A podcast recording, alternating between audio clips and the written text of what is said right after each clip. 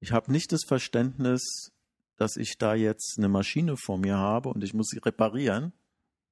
Das bringt ja auch dann manchmal so ein bisschen Not in den Handelnden. Ja, er muss was finden. Ja. Ich muss nichts finden. Ich gucke auf die Bedingungen im System und gucke, dass ich die Bedingungen verbessere. Und dann bin ich ein sehr gläubiger Mensch, der glaubt an diese Selbstheilung, dass dieser, diese Prozesse im Körper sowieso zu einer Integration streben. Und wenn sie das nicht schaffen, dann sind dann halt Hinderungsgründe. Ich muss die Hinderungsgründe finden und versuchen zu eliminieren. Aber ich muss nicht jetzt den ganzen Menschen da reparieren. Simon McSchubert Podcast. Hey, Simon Schubert hier. Das ist mal wieder eine Episode mit extrem spannenden Themen, über die es wirklich wieder schwer ist zu reden. Mein Gesprächspartner ist der Arzt Ori Wolf und nach vielen Jahren Erfahrung im Krankenhaus als Unfallchirurg hat er seine eigene Praxis für ganzheitliche Medizin in Berlin eröffnet. Mit ihm habe ich mich über die Idee unterhalten, dass alles im Körper vernetzt ist. Damit wir in unserem Körper auf allen Ebenen alles funktioniert, damit die integrierten Funktionen richtig ablaufen, stehen uns unzählige Regulations- und Organisationsmechanismen zur Verfügung. Und diese Mechanismen und Funktionen von Regulation und Organisation werden zu einem vernetzten, komplexen Einheit verbunden. Und daraus resultiert dann unsere ganzheitliche Wahrnehmung. Wenn gerade nicht weißt, worüber ich spreche, es geht darum, eigentlich die Komplexität und die Vernetzung von unserem System des Lebewesens, also von uns Menschen, zu erkennen und dann zu schauen, wie man das Ganze in der Praxis umsetzen kann. Es geht darum, wie kann man mit diesem ganzheitlichen Verständnis Symptome besser behandeln. Also nicht irgendwie rumdoktern, sondern gezielt nach Funktionsstörungen im System suchen und dann probieren, deren Ursache zu beheben. Also die Idee ist vor allem, die ganzen neuen Erkenntnisse von der Biologie, Kybernetik, Quantenphysik, Informatik, all so eine Sachen mit der Schulmedizin sowie aber auch mit der alternativen Medizin zu verbinden. Also eigentlich von überall das Gute zu nehmen. Und das Ergebnis wäre dann eine integrale Medizin. Eine Medizin, die sich wirklich als ganzheitlich bezeichnen kann und die überhaupt erst wirklich wissenschaftlich ist. Und ich lade dich ein, dieses Gespräch über die Idee, den Hintergrund sowie aber auch ein paar Praxisbeispiele mitzuverfolgen. Wie immer findest du in den Shownotes dann viele Links zu den ganzen besprochenen Dingen und Personen. Diese findest du als Link unten in der Beschreibung zu den Shownotes. Ansonsten auch unter www.simonmcschubert.de-27. Und dort hast du auch die Möglichkeit, einen Kommentar abzugeben, also mir Fragen zu stellen oder einfach dein Feedback zu geben. Aber na gut, jetzt aber zu Uri Wolf. Ich würde gerne vor allem auch so ein bisschen auf das Buch eigentlich auch drauf eingehen. Gerne. Und zwar, das Buch hast du ja in zwei Teile unterteilt. Vielleicht können wir es auch schaffen, den Podcast auch in zwei Teile unterzuteilen. Mhm aber ein bisschen anders, als du es getan hast. Okay. Ich würde schon gerne so ein bisschen die theoretischen Grundlagen, mhm. soweit wie nötig, einzunehmen. Einfach, dass man eine Idee bekommt, worum geht's, was ist deine Idee, mhm. worum geht's vielleicht auch im Netzwerk Mensch, dann genauso, ja, was bedeutet das überhaupt, was ist, ja, diese Mensch-Informatik, das wird einfach so ein bisschen drauf eingehen können als ersten Teil mhm. und den zweiten aber ganz klar gucken, okay, was bedeutet das jetzt für mich persönlich? Für den Einzelnen? Was kann man davon schlussfolgern? Ähm, was kann man machen? Mhm. Ähm, kannst du einfach mal beginnen und so einen, ja, ein, zwei Minuten kurz erzählen, was, wo du dich gerade siehst, was du machst, jetzt gerade, und wie du davon, ja, dahin gekommen bist, wie sich, ich sag mal, das bei dir geändert hat. Ja, das äh, Beste ist einfach diesen, was man beruflichen Werdegang nennt wie hat sich das entwickelt? Mhm. Also ich habe lange im äh, OP gearbeitet, äh, so circa 15 Jahre. Und dann bin ich in eine Praxis gegangen, irgendwann, eine große Praxis.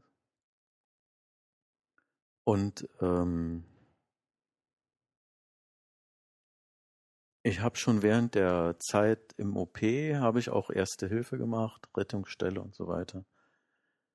Da habe ich auch schon so ein bisschen ein paar Sachen gemacht. Also ich habe Ultraschall gemacht. Das ist ja schon so ein bisschen was. Das war damals zumindest äh, in der Unfallchirurgie, also habe ich das im Krankenhaus eingeführt dann. Ähm, habe aber auch mit Akupunktur und ähnlichen Dingen schon damals angefangen. Dann war es aber so, dass ich in der Praxis immer wieder festgestellt habe, dass mein Wirkungsgrad gar nicht so dolle ist. Das erste war, ich komme von der Ausbildung und habe gelernt, dass alles operiert werden kann. Und stelle fest, das sind gar nicht so viele Leute, die OPs brauchen. Ja? Man kann viel operieren, ob sinnvoll ist eine andere Frage. Naja, man kann alles operieren. Ja? Man kann auch, man sagt, einen Hosenknopf am Knie rannähen und einen Sender einstellen. Aber macht das Sinn? Bringt es was für den Patienten? Das ist ja die Frage. Ne? Und ähm, es gibt sehr viel sinnvolle und gute OPs, immer noch. Und ich schicke auch Leute zur OP heute noch. Aber dann muss die Indikation, heißt es, also die, die, der Sinn muss dann da sein. Und es muss eine, ich sage immer, die Wahrscheinlichkeit, dass, dass es dem Patienten nach der OP besser geht, muss weit über 50 Prozent sein, vorher. Natürlich ist es immer so, dass hinterher alle schlau sind. Das ist immer so. Den Spruch, das ist klar. Aber es gibt ja Wahrscheinlichkeiten aufgrund von Erfahrungen. Ich habe dies und dies Krankheitsbild und da kann ich adäquat handeln und diese oder eine andere Therapie machen. Und wann ist halt sinnvoll, mit einer OP zu versuchen, etwas zu verbessern. Na gut, das trifft, denke ja. ich, auf alle möglichen Behandlungsformen zu. Und ich denke, es ist ein ganz, auf alles zu. ein ganz wichtiger Punkt, den du sagst, erstmal, und für mich hört sich, oder ich interpretiere es jetzt mal so ein bisschen, dass du sagst, die Schulmedizin hat eine ganz kleine Berechtigung und ist extrem gut. Genauso aber auch die alternativen Behandlungs- oder Heilmethoden, sag ich mal. Weil das ist was ganz, ich ganz oft sehe, dass man entweder sich gar keine Gedanken drum macht und sich dann mhm. wundert, warum manche Sachen nicht funktionieren, gerade als eben Patient, aber oder sagt, oh, man verteufelt die Schulmedizin und die Natur, hey, konnte es, weißt du, das einzig wahre, äh, aber weder noch. Alles hat eben gute Seiten. Man sollte nichts verneinen, sondern es kommt immer darauf an, wofür ist was gut ähm, und alles halt für seine Punkte. Ja, also mein, mein Motto heißt adäquates Handeln, ja. Also wenn ich äh, jemand auf Chinesisch anspreche und der antwortet auf Deutsch, dann ist es nicht adäquat. Ja? Das heißt, es muss immer äh, passen. Hm. Und das ist, das ist das Ding. Wenn ein Bein gebrochen ist, dann ist es wahrscheinlich nicht so, es ist sinnvoll, zusätzlich vielleicht noch ein paar Kügelchen zu geben. Aber eigentlich muss ich den Knochen so einrichten, dass der Körper dann mit seiner Selbstheilung äh, da eine Heilung stattfinden lässt, die dann dazu führt, dass man diese, diesen Unfall vergessen kann. Ne? Und dazu brauche ich halt Einrichten des Bruches, dann wird es verschraubt oder ähnliches und dann heilt es und äh, das ist halt eine sehr weit fortgeschrittene äh, konventionelle, nenne ich das, konventionelle Medizin. Und da ist es super. Und ich habe auch enorme Fortschritte gesehen bei diesen ganzen Schlüssellochtechniken. Ich habe einen Patienten, der hat ein Dickdarmkarzinom, das ist endoskopisch operiert worden. Ja? Also mit Schlüssellochtechnik operiert worden. Ja, darum, ich denke, alles in der Hinsicht, gerade wenn es ums Reparieren geht oder Chirurgie, ist ja. da enorme Fortschritte zu sehen. Und du hast gesagt, du hast gesehen, als du dort gearbeitet hast, dass dein Wirkungsgrad nicht gut war. Ähm, das war heißt, dann. Wie, ja. Nur ganz kurz, Wirkungsgrad, klar kennt man vielleicht eher so aus Ingenieurwissenschaften mhm. in der Hinsicht. Was meinst du damit? Wirkungsgrad ist einfach das, was ich mache oder das, was ich den Leuten anbieten kann als Hilfe wie, wie stark hilft es? Das heißt, wenn ich jetzt 100 Leute habe und ich habe dann 20 Leuten geholfen, dann ist der Wirkungsgrad 20 Prozent. Also du hast einfach gesehen, das, was du tust, ist kein wirklich befriedigendes Ergebnis von den Personen, die dann genau. wirklich, denen wirklich geholfen haben. Der Mehrzahl der Leute musste ich sagen, tut mir leid, ich äh, verstehe sie, ich kann nachvollziehen, was sie da für ein Problem haben aber ich kann Ihnen eigentlich noch nicht mal einen Tipp geben, was Sie machen könnten. Weder das, noch dass ich jetzt irgendwo einen Knopf finde, wo ich einmal drehe und dann ist alles gut. Mhm. Das gibt es ja sowieso selten. Aber okay, was hast du dann gemacht? In welche Richtung bist du gegangen, um das zu ändern? Ich bin dann in die Richtung gegangen, ähm, dass ich mit Akupunktur angefangen habe. Und eigentlich hatte ich an einem Kurs für manuelle Medizin, das ist so eine Art Chirotherapie, jemanden gesehen, der Muskel getestet hat, mit den Muskeln getestet. Und da war ich ziemlich beeindruckt. Das hat dann trotzdem so zwei, drei Jahre gebraucht, bis ich dann mich endlich, das, es gibt ja so ein Trägheitsgesetz bei jedem Menschen. Und bei mir hat es so zwei, drei Jahre gedauert und es ist mir dann immer nochmal über den Weg gelaufen, bis ich dann wirklich die Energie aufgebracht habe, zu sagen, okay, ich mache jetzt diesen Kurs. Und dann habe ich mehrere Wochenendkurse Kurse gemacht und die haben mich sehr begeistert. Die haben mich so begeistert, dass ich am Montag früh mich hingesetzt habe nach dem Wochenende und habe alles nochmal rekapituliert und hatte dann Nachmittagssprechstunde. Da habe ich angefangen, das einzusetzen. Und dadurch bin ich ziemlich schnell in diese Muskeltestung reingekommen und über die Muskeltestung bin ich in die naturheilkundliche Sachen gekommen. Und dann habe ich gemerkt, dass mein Wirkungsgrad enorm hochgeht. Also angefangen hatte ich halt tatsächlich mit dieser Art Chirotherapie. Wenn man da den Muskeltest mit einbindet, dann kann man auf einmal mit ganz geringen Impulsen arbeiten. Man kann mit der Atmung arbeiten. Man sieht, wenn beim Einatmen da eine Änderung vom Muskel ist, dann kann ich bei der Einatmung arbeiten. Ich sag mal, die Diagnose ja? ist viel genauer und viel, die viel ganzheitlicher. Viel genauer viel genauer. Ja, ich sag, beim, beim Einatmen habe ich die Möglichkeit, mit einem geringen Impuls was zu machen, also mache ich es bei der Einatmung. Ich möchte gar nicht so viel zum Beispiel auf den Muskeltest eingehen. Hm. Äh, ich glaube auch, es ist ein bisschen kompliziert. Das ist einfach nur vom Verständnis und falls du, äh, berichtige mich, falls ich es falsch verstanden habe, mehr oder weniger geht es darum, man nutzt das Netzwerk, die Verbundenheit im Menschen. Mhm. Einfach weil man sagt, alles ist auf verschiedenen Ebenen miteinander verbunden mhm. und dass Muskeln gerade antagonistisch miteinander verbunden also Gegenspieler wie man. Strecker, Beuger und Innen, Außendreher und so weiter. Genau, man misst dann oder man guckt einfach, ob die richtig angesteuert werden und sich richtig verhalten oder ob dann eine Störung mhm. vorliegt, wo man dann vielleicht auch wieder auf eine Störung ja. an einem anderen Ort, an einer anderen Stelle des Körpers, die darauf zurückführen kann. Man kann sogar einen Schritt weiter noch erklären, indem man sagt, bei dem Antagonismus, bei den Gegenspielern, ist es so, dass wenn einer arbeitet sozusagen, sollte der andere nicht arbeiten. Wenn der Beuger beugt, sollte der Strecker nicht strecken. Genau, also darum, es gibt so ein paar Sachen, auf die man einfach achtet. Die sind ja eigentlich gängig und normal. Und die werden halt geprüft, die Muskeln, ob sie integriert sind im Antagonismus. Okay, wie gesagt, darum, ja einfach nur, dass man so eine Idee hat, auch ja. von diesem Muskeltest, das denke ich enorm. Und zur Verbundenheit hilft halt die chinesische Medizin mit Funktionskreisen. Lass uns da vielleicht ja? mal ein bisschen okay. später darauf eingehen, sondern zuerst interessiert mich nochmal auch, so wie du das Buch beginnst, ne? also der Netzwerkmensch. Ähm, da geht es auch darum, der Anspruch von dir ist ja nicht zum Beispiel die Schulmedizin beiseite zu lassen und sich nur auf alternativen nee. Medizin zu konzentrieren, sondern das zu integrieren. Ja. Und ich sag mal, das Gute aus allen Welten zu nehmen. Mhm. Warum, oder kannst du kurz beschreiben, warum du sagst, dass die heutige Stand oder so wie die Schulmedizin umgesetzt wird, nicht wissenschaftlich ist? Weil das ist ja meistens der Anspruch. Mhm. Gerade in der Forschung, dass viele Menschen sagen, oh, ja, wir wollen ein wissenschaftliches Vorgehen. Mhm. Was fehlt dir da, deiner Meinung? Na, es gibt ein Buch von Herrn Sheldrake.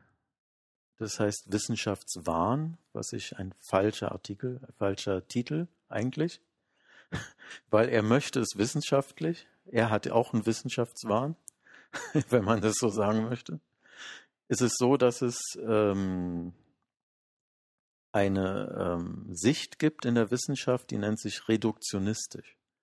Das heißt, es wird ähm, nur begrenzt geguckt. Es wird halt unter wissenschaftlichen Aspekten wird geguckt, bei ganz bestimmten Bedingungen funktioniert etwas.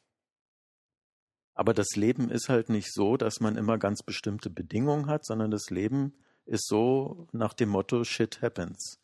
Ja, also äh, wir haben ganz viele Bedingungen Und wir können sie nicht eingrenzen und sagen, ähm, wenn wir in einer ähm, in einem Haus ein Klima haben mit immer äh, 25 Grad und da ist kein Wind und weiß ich was. Na gut, äh, dann, da, ja. darum probiert man ja nur, ich sag mal, die Bedingungen so zu schaffen, dass Mhm. man dann möglichst die Sache auf einen bestimmten Faktor, den man untersuchen kann, zu reduzieren, um alle möglichen Störfaktoren rauszunehmen. Und dann Ja. aber das wieder rauszurechnen und zu sagen, ja klar, man hat hier Laboruntersuchungen oder Messungen oder vielleicht sogar in einer Petrischale.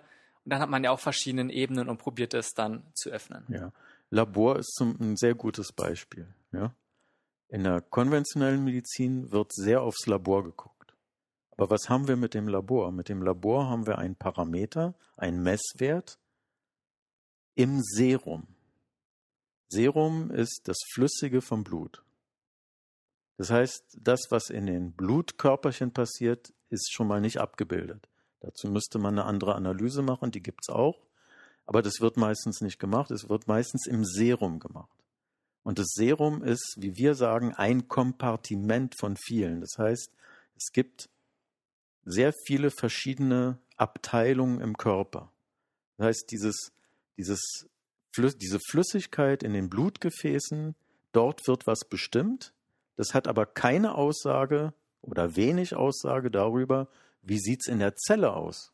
Wenn nur ein Ja. Indiz, klar. Es gibt von halt- der Petrischale nicht auf einen lebenden, lebenden Organismus irgendwie das Ja, beziehen kann. es, das es gibt so im Körper halt das, was in der Zelle sich abspielt und was außerhalb der Zelle. Außerhalb der Zelle gibt es im Bindegewebe Flüssigkeit, die ich bestimmen könnte, aber da komme ich schlecht ran, so.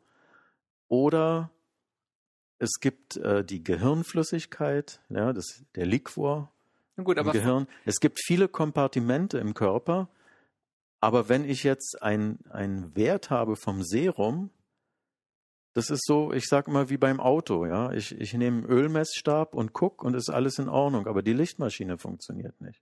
Das ist, es spielt, die Musik spielt ganz woanders. Und, und das ist der Nachteil der, der konventionellen Medizin, die halt sehr begrenzt guckt, aber das gar nicht so mitkriegt. Aber vor allem von dem, was ich verstanden habe und immer wieder sehe, Hm. ähm, da sagst du, man guckt immer nur an einer Stelle und guckt sich nicht den Zusammenhang an, was aber sehr wohl ja noch möglich wäre. Man könnte ja an allen möglichen anderen Stellen gucken, Wie denn? wäre halt ein bisschen aufwendiger. Na, Tests gibt es ja schon, an anderen Stellen zu gucken. Von dem, was ich verstanden habe, das ist eher ja der, das Problem ist momentan des Ansatzes, dass man alles ins Kleine zerlegen möchte.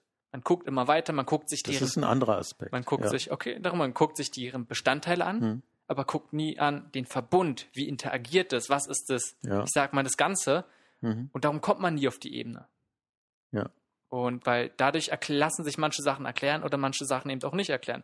Ein gutes Beispiel fand ich zum Beispiel immer, wenn man sich Wasser anguckt. Mhm. Man kann sich die ganzen kleinen Wasserstoff- oder ganzen Moleküle dort angucken. Ähm, und da hat man sehr, sehr viele Informationen drauf. Was man natürlich aber nicht erklären ist, kann, warum ist Wasser flüssig? Und vor allem, wenn Wasser gefriert, warum wird es dann fest? Weil die Moleküle ändern sich ja nicht, sondern eigentlich nur der Verbund untereinander. Mhm. Und das ist, glaube ich, so habe ich einen Ansatz, der momentan in der Wissenschaft Ja. eher nicht berücksichtigt Ja, wird. das ist halt, das ist, also in, in, der, in der Physik nennt man das eine andere Phase. Ja? Das ist ein Phasenübergang, der plötzlich passiert bei 0 Grad ne, beim Wasser. Und was sich dort ändert, ist die Organisation des Systems. Das heißt, das System ist anders organisiert auf einmal. Ähm, bei, bei der Temperatur unter 0 Grad ist es halt ein Kristall, ein Wasserkristall, und davor ist es halt flüssig. Und da ändert sich letztlich die Netzwerkeigenschaft, um es mal ganz klar zu sagen. Ja? Und ähm, Na gut, und so ist es beim Wasser und einfach nur diese Betrachtungsweise, diese Herangehensweise, sehe ich oft in den meisten Studien einfach nicht, weil man das eben auf, ob man es auf den Menschen bezieht oder auf andere Sachen, auch mhm. in der Interaktion mit deren Umfeld, ist diese Betrachtung findet eigentlich nicht statt. ja, aber jetzt nochmal zurück auf den Menschen. Mhm. Da guckt man dann auf den Knochen zum Beispiel. Man, jemand hat Gelenkbeschwerden, dann wird ein Röntgenbild gemacht, werden die Knochen angeguckt, dann wird ein Kernspin gemacht, da wird wieder die Struktur angeguckt, also die, die feste Struktur wird angeguckt, Die meisten Probleme in Gelenken sind aber Folgen von Funktionsstörungen, und zwar Funktionsstörungen der Muskeln. Und die Muskeln führen das Gelenk. Und deshalb gibt es dann dort Probleme. Und die Muskeln führen nicht nur in einer Richtung das Gelenk, sondern in einer anderen Richtung. Zur Ganzheitlichkeit ist der Muskel kein Autist, wie ich sage, sondern verbunden im Netzwerk. Und dann kann ich, dann auf einmal komme ich dann darauf, dass zum Beispiel jemand mit Knieschmerzen eigentlich ein Darmproblem hat. Und wenn ich die Darmprobleme behandle, weil die darmassoziierten Muskel das Kniegelenk führen, die funktionieren besser, wenn der Darm behandelt ist und damit sind die Gelenkschmerzen weg. Also das ist wieder dieses Vernetzen. Definitiv. Ja? Dazu fällt mir ein, ich finde den Spruch so gut, nicht der Täter, sondern der, das Opfer schreit am lautesten. Ja, nicht das Gelenk. Mhm. Das Gelenk tut weh. Ja. Darum ist es nicht der Täter, sondern das Opfer, was dann schreit. Und meistens ja. liegt die Ursache halt an anderen Stellen. Ja. Und du hast ja gerade schon gesagt, dass ganz viele Punkte oder ob jetzt das Gelenk mit den Muskeln, vielleicht auch mit den Sehnen, mit dem Gewebe zusammenhängt und dann kann die, Problem, die Ursache oder zumindest eine davon im Darm zum Beispiel liegen. Ja, das ja, ist jetzt der nächste Punkt. Der nächste Punkt ist, dass so ein vernetztes System wie so ein Lebewesen oder ein Mensch, ist ja ein Lebewesen, ähm, hat eine Eigenschaft, die nennen wir Kompensation. Das heißt, es kann eine Menge ausgleichen. Das System hält eine Menge aus, bevor es in die Knie geht. Ähm, das heißt, wenn irgendwo ein Symptom auftritt, ist es immer eine Überlagerung von vielen Störungen. Und dieses Lineare, dass wir jetzt irgendwo ein Symptom haben und dann hat man irgendwo kann man mit dem Finger auf den Punkt zeigen, wo da die Störung ist und das ist schuld dran und so. Das, das ist in so einem System eigentlich nie, nie der Fall. Also monokausale Zusammenhänge gibt es dort eigentlich nicht wirklich, dass man sagt, oh, das ist die Ursache für die Beschwerden. Und wenn du das machst, dann ist alles gut. Nee, umgekehrt, wenn, wenn eine monokausale Sache da ist, mhm. dann lacht das System drüber. Gott sei Dank. Ja? Sonst würden wir die ganze Zeit äh, Sachen empfinden, die uns nicht passen. Wir, wir gleichen das aus, wir, wir rutschen irgendwo aus, wir fallen irgendwo hin, dann stehen wir auf, rütteln uns und stehen, gehen weiter. Dann fällt das System nicht auseinander. Ja? In den meisten Fällen. In den, normalerweise. Wenn ich gesund bin, passiert da nichts. Da kann ich mal irgendwo hinfliegen, sonst was. Ja? Wenn aber jetzt mehrere Störungen zusammenkommen, dann gibt es ein Problem. Das macht dann erst das Symptom aus. Und gerade das, in dieser Herangehensweise, dass man einfach zugrunde legt, okay, es gibt nicht nur eine Ursache oft davon, sondern es ist ein, ja, durch diesen Verbund gibt es mehrere Funktionsstörungen, die man sich angucken muss, warum es zu diesem Symptom kommt. Mhm, das führt dann zu einer anderen Arbeit. Ne? Dass ich sage, okay, wir haben jetzt hier ein Problem und ich habe jetzt eine Störung gefunden da kann ich mich nicht mit zufrieden geben, sondern ich muss sagen, okay, ich habe eine Störung gefunden, wo sind die anderen? Und dann muss ich halt sagen, okay, wenn ich drei, vier Störungen gefunden habe, die mit dem irgendwie zusammenhängen, dann habe ich eine gewisse Wahrscheinlichkeit, dort Ruhe zu kriegen vom Symptom her. Und dann mache ich das und wenn dann keine Ruhe ist, muss ich weitersuchen nach Störungen. Mhm. Darum lass uns mal kurz ein bisschen so auf die Hintergründe so eingehen. Da einfach dafür man so eine Idee davon bekommt und so ein Verständnis. Weil mir ging es schon ganz, ganz lange auch immer so, dass wenn ich mit Leuten gesprochen habe, wenn ich Sachen gelesen habe, gerade in, Medi in der medizinischen Richtung, dass ich einfach so sage, okay, die Grundlagen davon sind doch aber schon ewig alt. Es ist, als wenn viele Leute noch durch die Welt gehen mit einem Atommodell, wo, ja, wir haben einen Atomkern und irgendwie Elektronen da drum und nichts von zum Beispiel jetzt Quantenphysik oder von anderen möglichen Erkenntnissen gehört haben. Das war schon was, was mir, ich sage in der Schule, als ich zum Beispiel immer im Biologie- oder Physikunterricht saß, dann so, irgendwie passen die Sachen nicht ganz so zusammen. Und du beschreibst es eigentlich recht gut in dem Buch, dass du so einen Einblick in verschiedene Richtungen kurz gibst und sagst, ja, diese müsste man eigentlich integrieren und nur dann, man hat nur dann eine ganzheitliche und auch einen wirklich wissenschaftlichen Ansatz, wenn man halt auch auf dem neuesten Stand und die neuesten Erkenntnisse, die es ja alle gibt, die halt mit integriert. Ja, es ist so, dass wir, also der Spruch, den ich im Moment sehr liebe, ist, wir kennen nur die Landkarte und nicht das Gebiet. Ja, also die Vorstellung, wir wüssten genau, was da im Körper passiert, ist ja eine Illusion. Definitiv. Wir ja. kennen das Gebiet nicht. Wir haben Landkarten oder heutzutage sagen wir dazu Navis, Navigatoren. Ja, das heißt, wir wir äh, arbeiten mit einer virtuellen irgendwas und handeln aufgrund dieser virtuellen Daten und gucken, was dann in der Realität am Körper des Patienten passiert. Und diese Rückmeldung müssen wir dann verarbeiten in irgendeiner Weise wieder. Und ähm, es sind die Grundlagen, die in dem Buch drin sind, sind ja einmal die, oder sagen wir mal so, ich, ich habe das sichere Gefühl, dass ich was ändern muss, damit die Medizin erfolgreicher wird. Und dazu habe ich Beispiele von Grundlagen. Einmal Netzwerk, einmal Kybernetik, einmal Mitochondriopathien, also die äh, Erkrankung der Mitochondrien im Sinne von sekundären Mitochondriopathien, weil die primären, die genetischen werden in der konventionellen Medizin ja abgehandelt. Aber das sind ja Kinder, die sehr krank sind, die manchmal nur 20 Jahre, wenn es gut kommt, alt werden. Das ist, ist ein ganz anderes Gebiet. Das Gebiet, was ich meine, ist die sekundäre, die erworbene Mitochondriopathie, äh, also die Erkrankung der Mitochondrien aufgrund von Umwelteinflüssen. Lass uns auch gleich nochmal auf die Mitochondrien drauf eingehen, einfach weil ich denke, es ist ein sehr, sehr wichtiges Thema.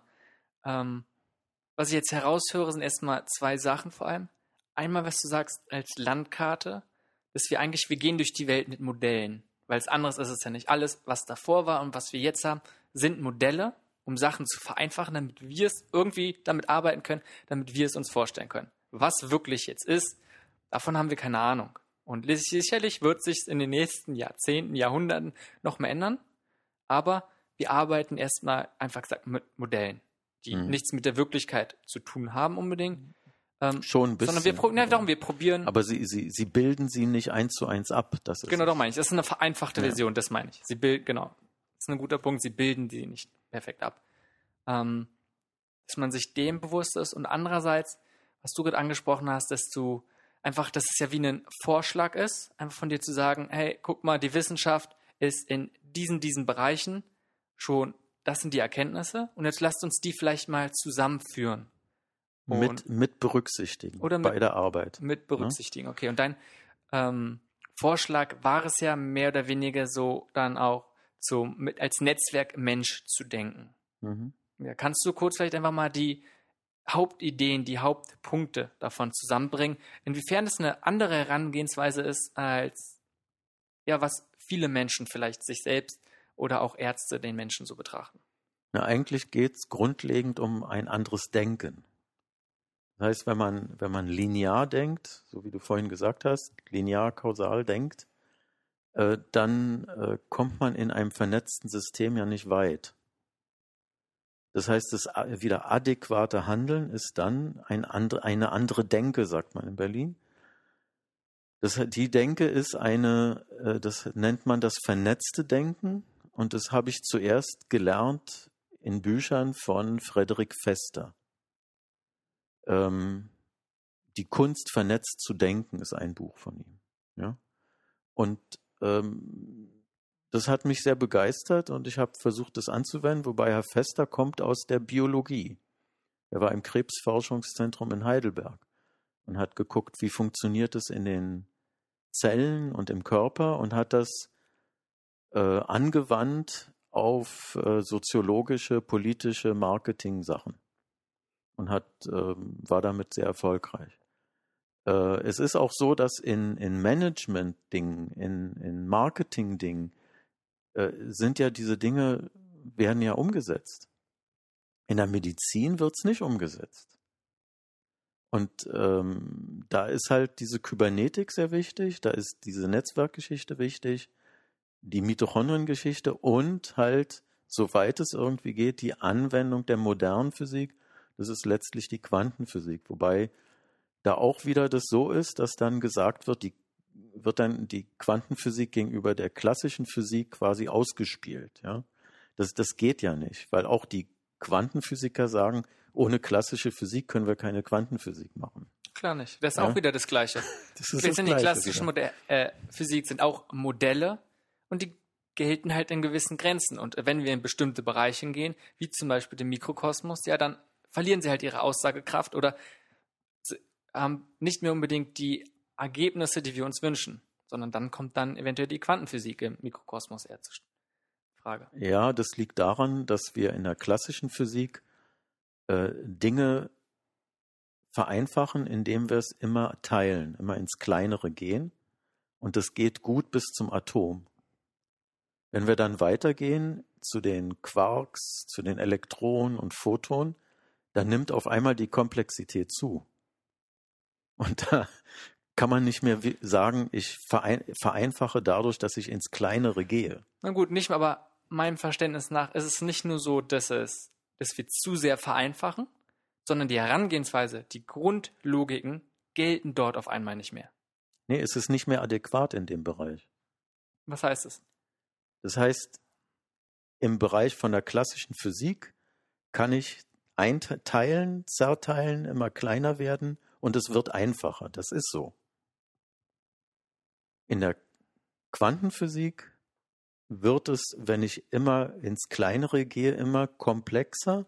Und man sieht ja, wenn man ins Atom reinfährt quasi, also wir fahren mal in die Materie rein, und dann sehen wir Moleküle und dann sehen wir Atome und dann gehen wir in das Atom rein und wo landen wir am Schluss?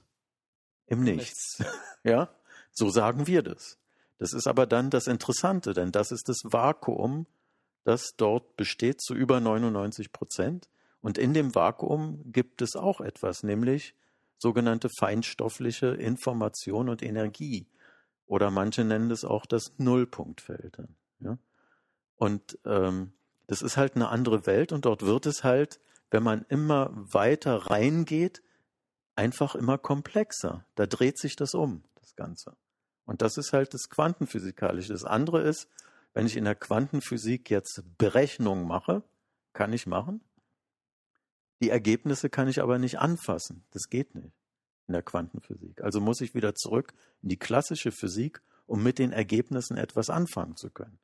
Das nennt man dann immer die Quantisierung. Das heißt, ich versuche in der klassischen Physik zu arbeiten, stoße an eine Grenze, mache eine Quantisierung und kann in der Quantenphysik weiterarbeiten. Aber mit den Ergebnissen kann ich nichts anfangen. Da muss ich wieder in die klassische Physik zurück. Und deshalb bedingen sich beide. Klar. Also ist vor allem dadurch, dass wir, ich sag mal, unsere Erfahrung ja völlig der Quantenphysik widersprechen dem, was wir jetzt hier im Alltag für Erfahrung machen, so wie wir uns vorstellen, wie Sachen funktionieren. Wie wir uns vorstellen, wie ja, Sachen darum. funktionieren. Aber äh, zu dem anderen kann ich nur ein klares Jein sagen. Weil wenn ich in mich hineinschaue oder gucke, wie fühle ich mich oder wie empfinde ich mich, dann empfinde ich mich immer als Ganzheit. Erst wenn etwas nicht stimmt, das Knie wehtut oder so, dann tritt das Knie aus dieser Ganzheit heraus. Ja? Und das ist eigentlich Quantenphysik. Das ist eine ganzheitliche Physik. Stimme ich dir zu, wobei bedingt denke ich, dass die meisten Menschen, so geht es mir zumindest, mich, ich, ich mich doch als abgekapselt und unabhängig von meiner Umgebung wahrnehme. Ich denke, okay, ich bin Simon, das hier ist der Tisch, also, für, weißt du, sehe ich mich unabhängig davon, ähm, damit habe ich nichts zu tun. Und das widerspricht mir doch schon so ein bisschen. Das schon, aber wenn ich anderen Leuten begegne, dann ist es doch was anderes. Ach, auch zu dem würde ich sagen. Ich bin ein Individuum und du bist ein getrenntes Individuum zu mir. Klar gibt es Möglichkeiten der Interaktion, aber trotzdem sind wir zwei getrennte. Auf jeden äh, Fall. Systeme. Einfach nur darum denke ich, ich glaube, wir haben schon einfach, ich glaube uns beiden klar, dass es einfach schon nicht zu trennen ist. Sag mal, die klassische Physik, Quantenphysik, aber dass es doch einfach Unterschiede gibt.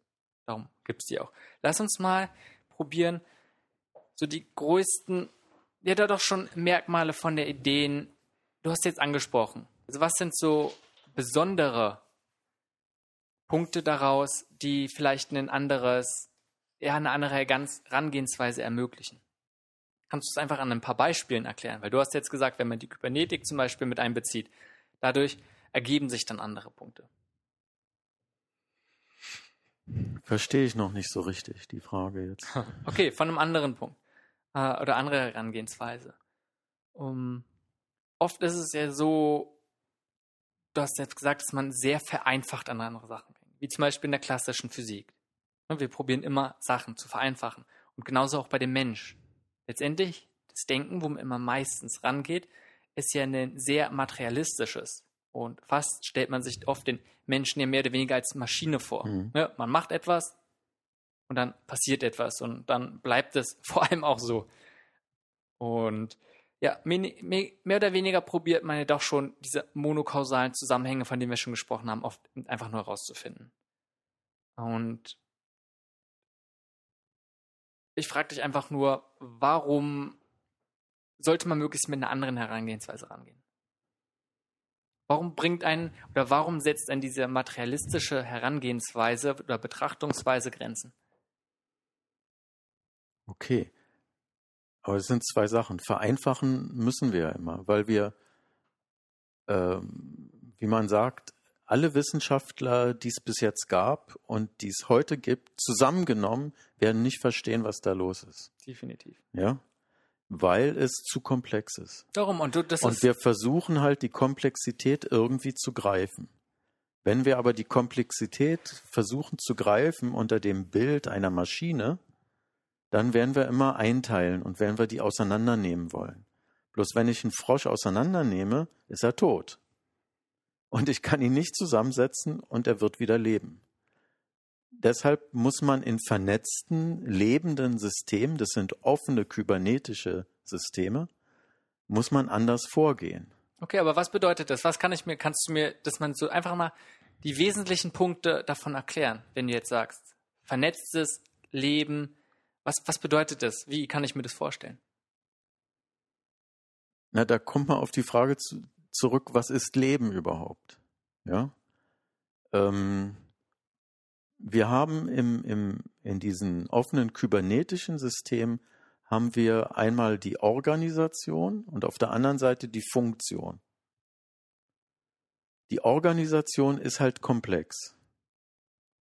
Die Funktionen sind aber, wie wir von den Chinesen lernen können, eher einfach. Das sind Gleichgewichte zum Beispiel, mit denen man dann arbeiten kann. Und dadurch kann man die Dinge vereinfachen. Man kann in vernetzten Systemen einfach mal gucken, wo sind die Hubs, also wo sind die Superknoten und kann mit den Superknoten arbeiten.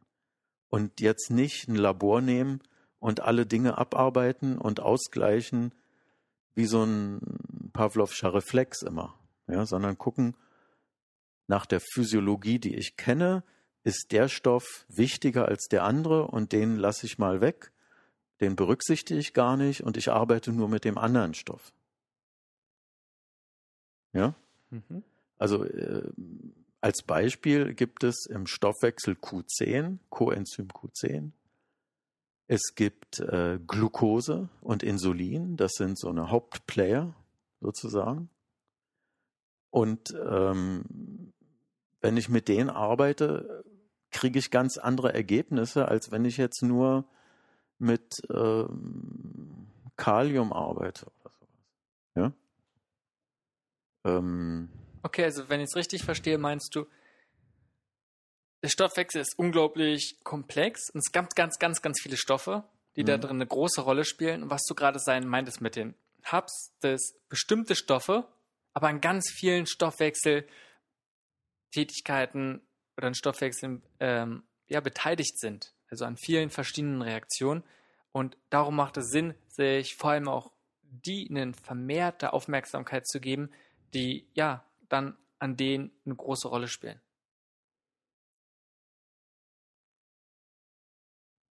Ja. okay, gut. Dann, aber ich, mir fehlt immer noch so ein bisschen der Übergang, wenn du sagst, einmal diese mechanische Herangehensweise und das Denken im Netzwerk von Menschen. Und du hast jetzt immer gesprochen, dass man es machen soll, aber wo ist jetzt genau dieser ganz, wo ist der Vorteil? Wie sieht es aus? Und wie sieht dieses, inwiefern ist das Denken anders?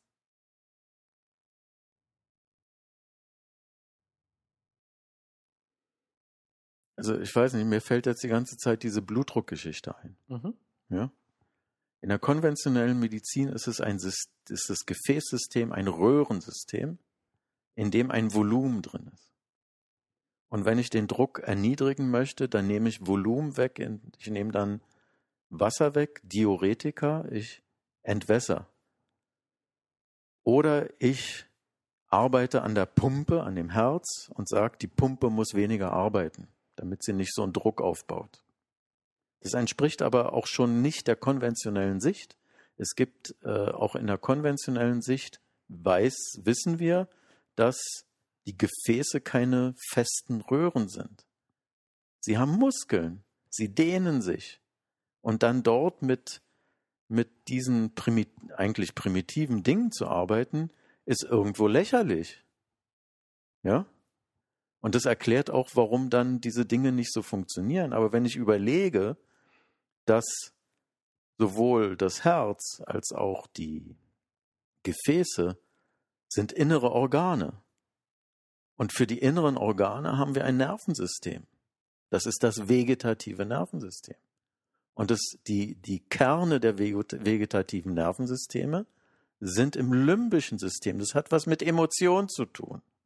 Und das weiß doch jedes Kind. Wenn ich mich aufrege, dann platzt diese, dieser, dieser Dampfkessel hoch, ja, der, der fährt hoch, ja. Und dann weiß ich doch, das hat irgendwie mit Emotionen zu tun. Und dann kann ich doch ganz anders rangehen. Okay, wie ungefähr gehe ich näher ran? Lass uns mal, hast du das Beispiel schon aufgemacht? Dann lass uns es ruhig zu Ende bringen. Wie hm. gehst du dann anders ran? Also die konventionelle Methode wäre ja dann, ich weiß nicht, du hast Blutdrucksenker oder je nachdem, was ja. jetzt der Fall war. Und probierst dann das Problem dementsprechend zu behandeln. Ja. Mehr oder weniger. Also nehm, machen wir mal so ein, so ein Fallbeispiel. Jemand kommt, hat einen hohen Blutdruck und hat da seine Beta-Blocker und Diuretika und weiß ich was alles. Äh, Blocker heißen die ja schon mal, ne? Mhm. Und ist auch so ein, kann man auch noch mal drüber reden, äh, wie die Bezeichnung ist, Anti-Blocker und so weiter. Das heißt, sie äh, schränken etwas ein, was ganz wichtig ist, nämlich die Regulation des Systems. Schränken sie ein. Und das kann man mal machen. Das ist gelegentlich sehr sinnvoll. Auch Cortison ist sinnvoll, wenn ich keine Luft kriege, um Gottes Willen äh, nimm lieber Cortison, als jetzt stundenlang zu diskutieren und dann keine Luft zu haben. Ja? Das ist klar. Äh, aber die Dinge werden ja dauerhaft eingenommen. Und man muss, man kann vielleicht jemanden, der eine Blutdruck, äh, Hoch, Hochdruckkrise hat, kann man mal erstmal blocken und sagen, okay, wir müssen erstmal den Druck runterkriegen. Aber dann muss man sagen, was ist jetzt das andere Standbein für die Therapie? Und da nehme ich zum Beispiel gerne die Herzratenvariabilität. Das ist eine Messung von dem Rhythmus sozusagen des Herzens. Und man kann anhand einer Analyse vom Rhythmus sehen, wie ist vegetatives System eingestellt. Das heißt, im, da ist wieder die Balance zwischen Sympathikus und Parasympathikus oder Vagus, kann man damit darstellen. Und wenn der Patient das über 24 Stunden macht und ein Protokoll dazu macht, dann sieht er, ah, da bricht mein Vegetativum ein und da geht der Blutdruck dann auch hoch. Könnte dann eine mögliche alternative Therapie aussehen? Und die mögliche alternative Therapie ist eine Verhaltenstherapie. Ja? Also, weiß ich, hatte eine nette alte Dame, die macht Sport, immer wenn sie Sport macht, kippt das System weg. Und dann sage ich, was verstehe ich nicht. Sie machen doch Sport, das muss doch, das ist doch schön und so, sagt sie. Oh ja, da haben sie mich jetzt erwischt. Immer wenn ich dann in den Wald gehe und da laufe, dann grübel ich. Sag ich, ja, was soll das denn? ja. Sagt sie, okay, ich muss damit aufhören. so einfach ist das, ja. Ja, sie, sie, sie regt sich sowieso immer auf, ja. Aber da regt, da hat sie Zeit, sich richtig aufzuregen. Und dann, wuff, geht das Ganze runter. Das ganze System bricht ein, ja. Also, äh, es gibt verschiedene von diesen Dingen. Ich habe auch eine Patientin, bei der war das dann nachts.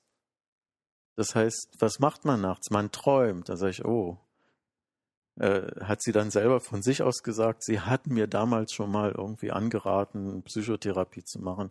Jetzt muss ich es wirklich mal machen. Mhm. Ne?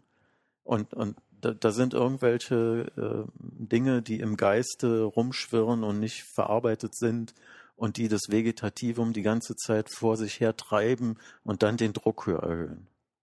Ja?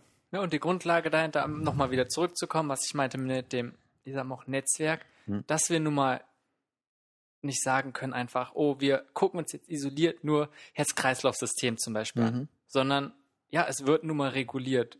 Wir sind und oder der Mensch als Organismus ist nun mal ständig äh, Regulation. Du sprichst ja von Rückkopplungsmechanismen, ne, Kybernetik. Genau darum geht es ja, dass alles ständig mit allem möglichen anderen in Kommunikation ist und zusammenhängt. Und genau das muss man sich auch einfach ja, dementsprechend angucken. Ähm, du sprichst ja auch von mehreren Schichten, ne, von Schichtsystemen. Mhm. Ähm, kannst du das in Bezug auf den Menschen erklären? Ja, das einfachste oder das für mich das beste Schichtsystem ist dieser ähm, diese Anatomie des Yoga. Ja, da haben wir fünf Hüllen, heißt es, fünf Körper. Wir haben den Körper selber, die, wo man halt ernährt und, und Sport macht und ähnliches. Also dann, die materielle Hülle? Die, ja, materiell ist ein bisschen, es ist okay. die körperliche Hülle. Okay. Der Körper selber als fassbarer Körper. Die, die Materie ist noch eine Stufe drunter, das sind dann die Mineralien. Mhm. Ja. Für, für lebende Systeme äh, Materie zu sagen, ist, finde ich, nicht ganz korrekt. Ähm, das heißt, das körperliche, fassbare ist eine Sache und dann kommt als zweite Hülle die Energiehülle, die bei den Yoga-Geschichten an der Atmung hängt. Hm, das Pranayama. Pranayama, ja. Das ist die zweite Hülle. Die dritte Hülle ist die emotionale Hülle. Da wird geschantet, wird gesungen und wird Karma-Arbeit gemacht. Und die vierte Hülle ist die Verstandhülle. Das ist die Hülle, wo man Jnana-Yoga macht, wo man lehrt, wo man diskutiert, wo man lernt. Und dann gibt es halt noch die äh, Samadhi-Hülle sozusagen, die, die Hülle des, des Meditierens und des, ähm, der Erleuchtung. Ja? Das heißt, es geht vom Stofflichen immer mehr ins Feinstoffliche. Ich habe es mal so aufgezeichnet, habe gesagt, okay, die habe ich tatsächlich Körper als Materie bezeichnet, was ich eigentlich nicht so mag. Und dann die, ähm, die Hülle von Energie ist die feinstoffliche Energie. Es gibt die stoffliche Energie in Form von ATP im Körper aber es gibt auch feinstoffliche Energie. Das ist das, was mit der Atmung zusammenhängt. Und dann kommen drei Hüllen der Information, nämlich die Information der Emotion, die Information des Verstehens, des Verstandes, des Intellekts und die Information des Alles ist eins. Das ist dann die, die Meditation. Ja. Ähm, und das, was du gerade beschrieben hast, vor allem, du hast einerseits gesagt, wir holen diese, das auch Modell aus ja. dem Yoga und verschiedene Hüllen des Körpers ja. und hast es ja zum Schluss dann anders nochmal angewandt und gesagt, ja, es gibt Materielles, ne? es gibt genauso es Feinstoffliches ja. und das andere sind Informationen und das Energie. Also genau die Sachen, womit wir als auch als Wissenschaft arbeiten. Ja. Und jetzt kommt das Ding, diese Dinge sind alle miteinander gekoppelt. Die Kopplung ist eigentlich das Hauptding. Ja? Das, das, äh, ich sage immer, wir haben ein Auto, da hinten ist eine Kupplung und dann koppelt hinten der Wohnanhänger ran. Ja? Und so ähnlich ist es hier auch. Es, die sind alle miteinander verbunden, indem sie koppeln. Oder umgekehrt gesagt, von der anderen Seite, natürlich ist es eine Einteilung von uns. das geschieht im Körper sowieso alles zusammen. Das ist eine, eine Suppe. Ja? Ähm, wir haben ja auch normaler, normalerweise irgendeine so Schichteinteilung. Wir sagen Körper, Seele, Geist. Ja? Wie man das benennt und was man für ein Modell dann nimmt, das ist egal. Ja? Aber auch wieder einfach, um es ja, für uns besser erklärbarer zu machen. Fassbar zu machen, eigentlich. Damit wir es greifen können, begreifen. Und du hast ja auch die Analogie aufgesetzt, einfach auch wieder, um es besser zu greifen und vor allem für den Normalen vielleicht verständlich zu machen. Energie vom Internet, was sich jeder vorstellen kann, ne, vom World Wide Web und hast mhm. dann die Analogie geschaffen vom Body World Web. Ähm, kannst du ganz kurz die, auch wieder die Idee davon erklären mal? Naja, um, es geht einfach darum, vernetzte Strukturen irgendwie darzustellen. Und wir haben, das Internet ist ja eigentlich etwas Virtuelles. Was wir haben als Fassbares sind irgendwelche Computer, Hardware. Die hat aber eigentlich mit dem Internet nicht so viel mehr zu tun, aber wir brauchen diese Computer. Sonst kann das Internet nicht bestehen, ja. Aber was der Computer macht, er nimmt irgendwelche Sachen von anderen auf. Also es entsteht dort eine Wolke, sagen wir ja auch, ja, ein Cloud, ja. Es entsteht da irgendwas. Und im Körper ist es das Gleiche. Und es gibt letztlich gibt es da drin auch so eine Art Endlosschleife. Ohne Computer gibt es das Internet nicht. Ohne Internet kann man mit Computer nicht so viel machen.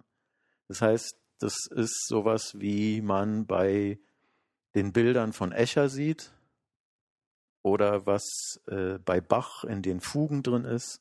Das sind diese, diese Endlosschleifen. Ja? Ähm, das eine bedingt das andere. Und das ist im Körper genau das Gleiche.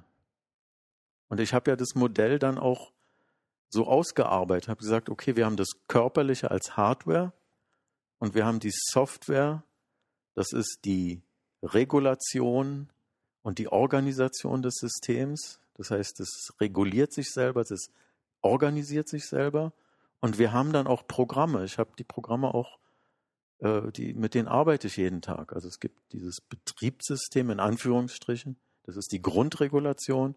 Und es gibt dann die, die Programme, die darauf aufbauen. Und letztlich läuft es hinaus auf diese Geschichte von Pilot und Autopilot. Und dass wir, das meiste von uns läuft über Autopilot. Also wir äh, atmen und äh, das läuft automatisch. Also ich gehe nicht den ganzen Tag durch die Gegend und sage, ich atme aus, ich atme ein, ich atme aus, ich atme ein. Das läuft automatisch, ja. Und das ist mit vielen Dingen so. Ich gehe die Treppe rauf, da ist für mich die Treppe rauf und ich steuere nicht jeden Muskel bewusst an bei jedem Schritt, ja. Und ähm, das ist ja sehr gut, dass es sowas gibt wie so einen Autopiloten in uns aber gelegentlich haben sich da Dinge reingeschlichen, die uns halt nerven und stören. Und dann muss man die halt bearbeiten. Du meinst also, dass die, oft spricht man ja eher da was bekannter ist von bewussten Handlungen genau. und unbewussten Handlungen. Und es ist halt im Unterbewusstsein die meisten Sachen, also der aller, aller, aller größte Teil, ähm, auch erstmal nur von der Wahrnehmung stattfindet, aber ansonsten vor allem von der Informationsverarbeitung und auch von den Handlungen und dass sich dort dann in diesem Programm, die du gerade sprichst, auch wieder, ich nenne es mal, Fehler einschleichen, mhm. die man dann möglichst beheben sollte. Mhm. Und oft stellt man sich ja auch, wenn du jetzt von einem Netzwerk sprichst, und du hast zum Beispiel, oft stellt man sich dann halt Nerven vor, wo die Übertra über mhm. Übertragung zum Beispiel in Aktionspotenzialen stattfindet, also äh, mit elektrischen Impulsen oder wo dann auch einfach, du hast schon Kalium, wo über Elektrolyte dann einfach die Information stattfindet. Mhm. Ähm, du hast ja gesagt, es gibt auch noch andere Möglichkeiten der Informationsübertragung, die extrem wichtig sind und die man im Körper genauso beachten muss. Ne? Also zum Beispiel elektromagnetische Wellen, die spielen eine extrem große Rolle. Mhm. Naja, wenn man die, Elekt die, die Nervenleitgeschwindigkeit nimmt und guckt, was für Handlungen vollzogen werden, da muss man feststellen, diese Leitge äh, Nervenleitgeschwindigkeit ist viel zu langsam.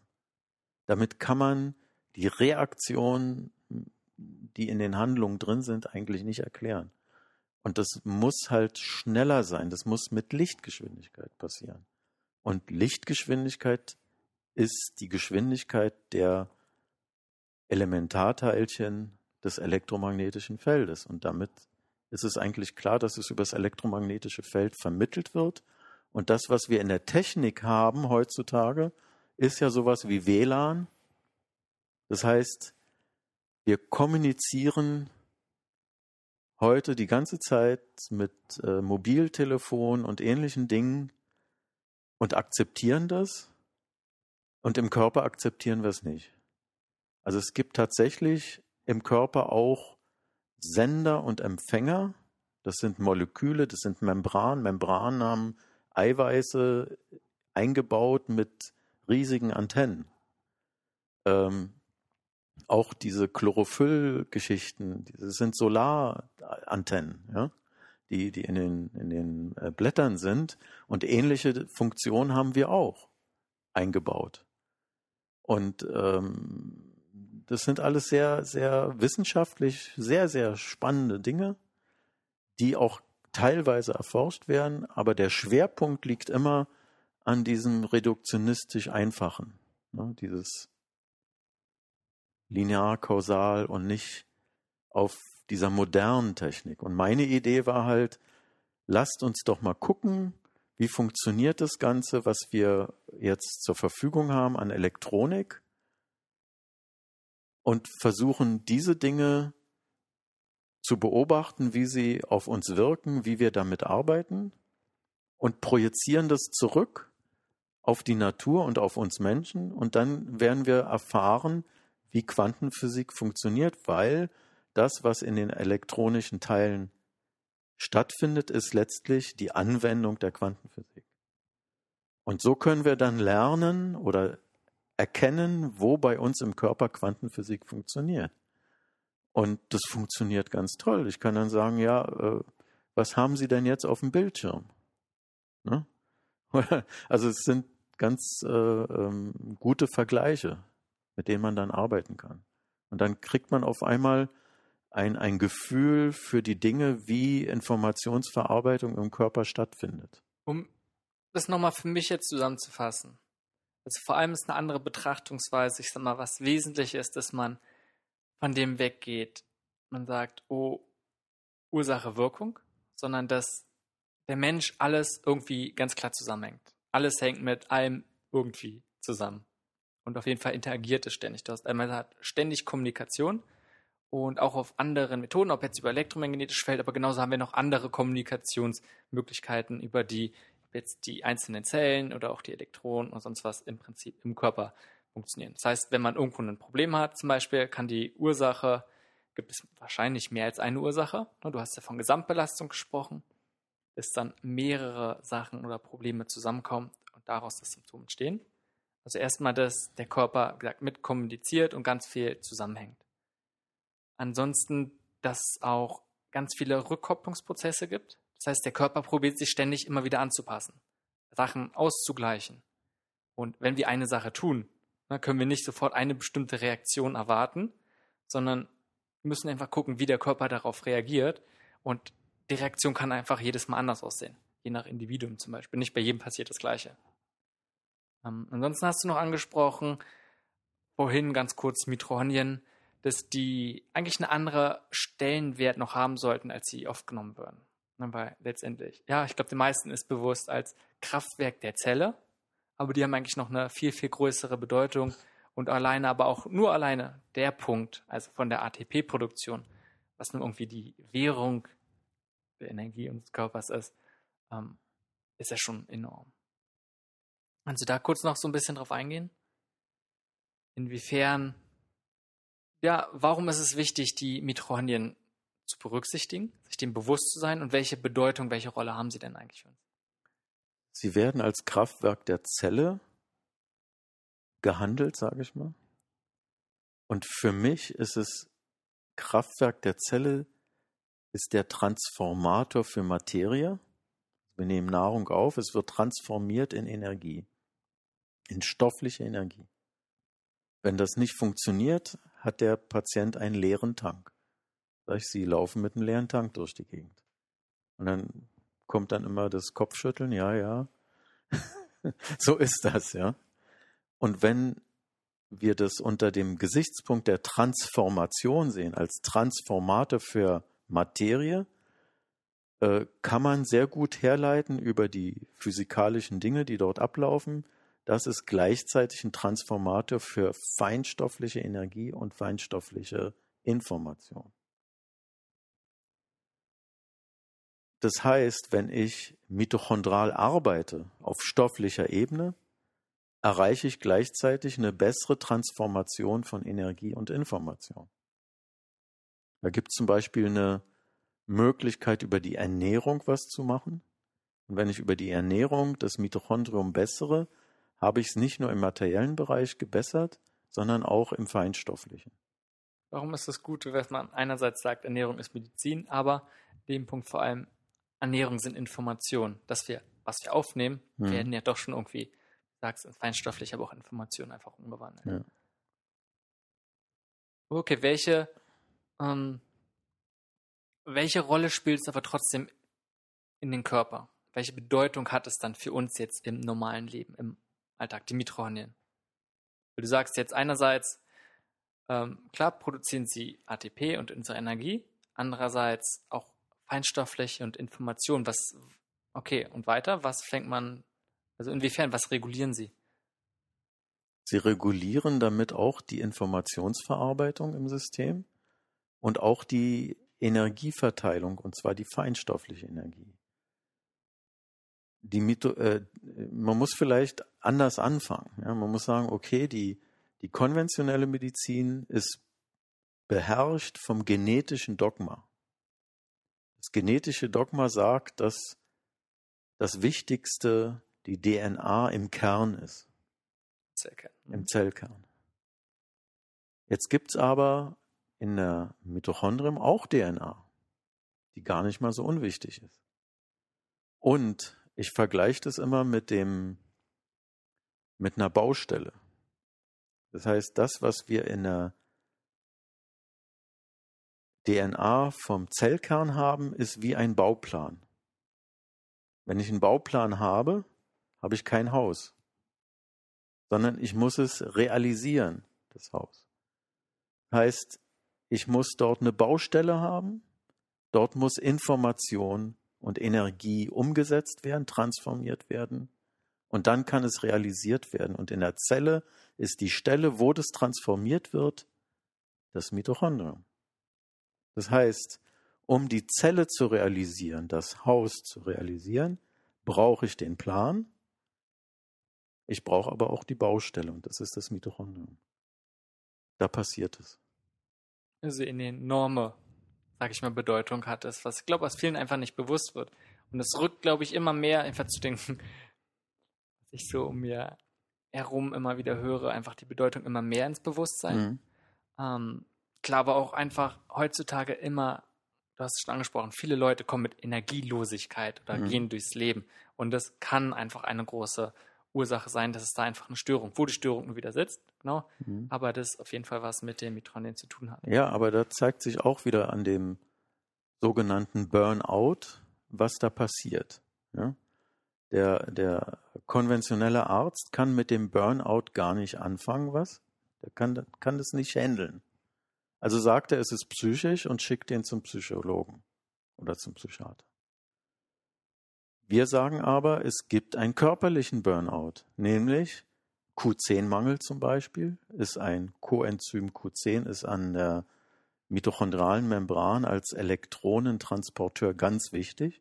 Wenn das nicht genug da ist, normalerweise produzieren wir genug, aber gelegentlich gibt es äh, Probleme und dann wird nicht genug produziert und dann ist am Ende das ATP zu wenig. Der Stoff, der, der Fuel, der, das Benzin reicht dann nicht. Und dann ist es ein somatischer Burnout. Das ist eine körperliche Ursache. Ja?